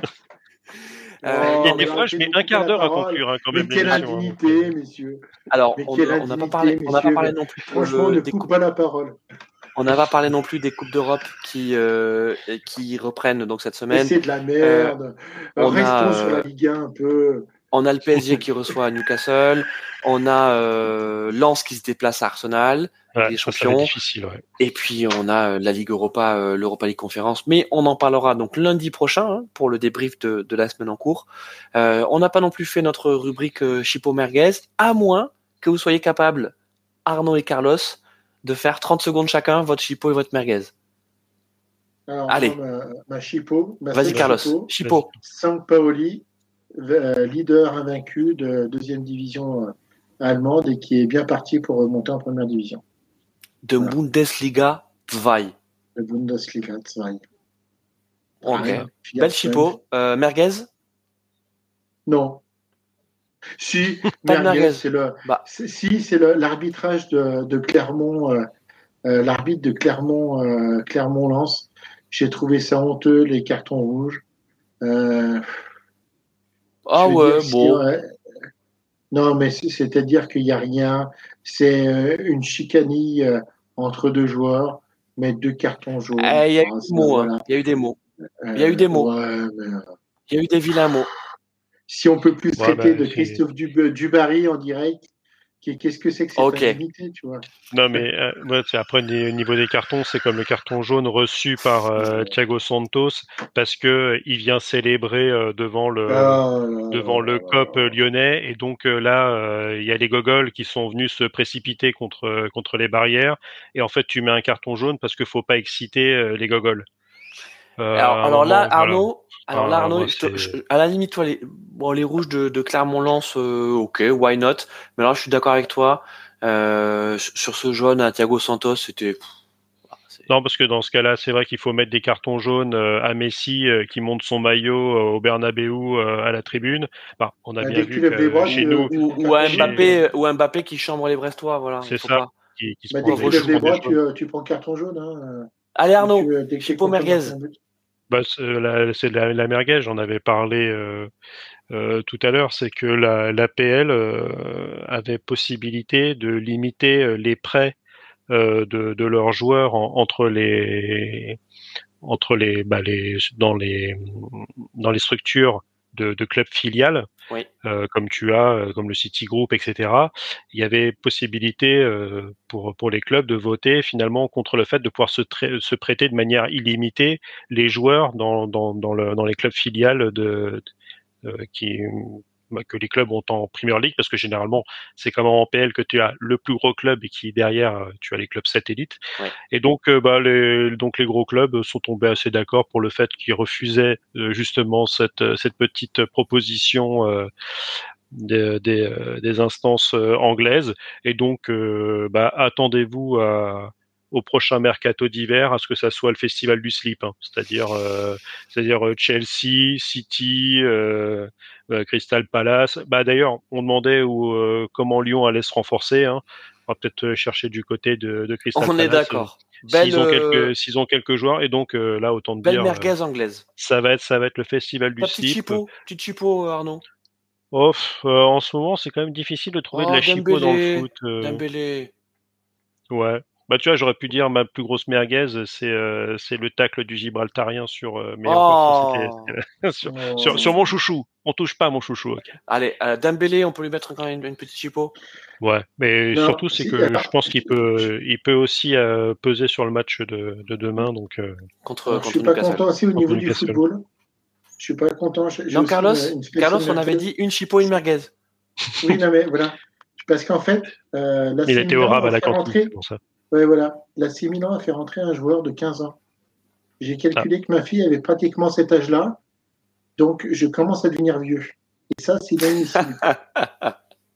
Non, mais c'est surtout, c'est que je c'est suis- aussi une certaine dérive. Et, et on en parlait aussi un petit peu, c'est que tu as aussi ce, ce- ce pro- cette problématique sur les jeunes joueurs. C'est qu'on a parfois l'impression aujourd'hui que si à 22 ans, euh, t'es pas candidat au Ballon d'Or, tu as déjà raté ta carrière. quoi.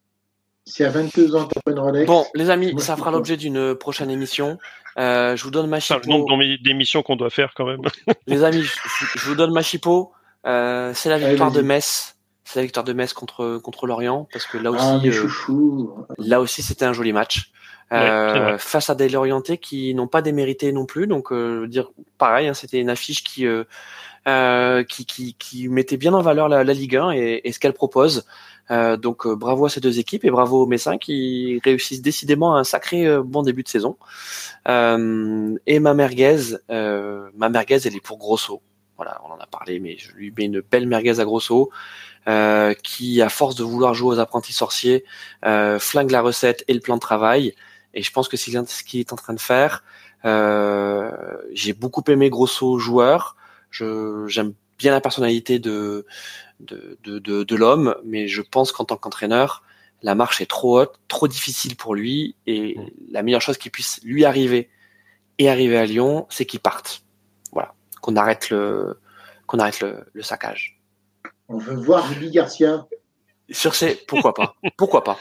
Euh, sur ces belles paroles, les amis, euh, je vous souhaite euh, une excellente euh, soirée. Euh, pour ceux qui nous écouteront en podcast, Bon une appétit, excellente si vous allez manger. Voilà, exactement. Euh, Régalez-vous bien avec le, le foot européen euh, et la quatre- et la quatorzième journée de Ligue 1 le week-end prochain. On se retrouve lundi euh, en Et forme. n'oubliez pas les 5 étoiles. Hein, 5 Et n'oubliez pas les 5 étoiles sur les applis de podcast. Allez, salut les gars. Merci Arnaud, merci Carlos. Tchuss. Ciao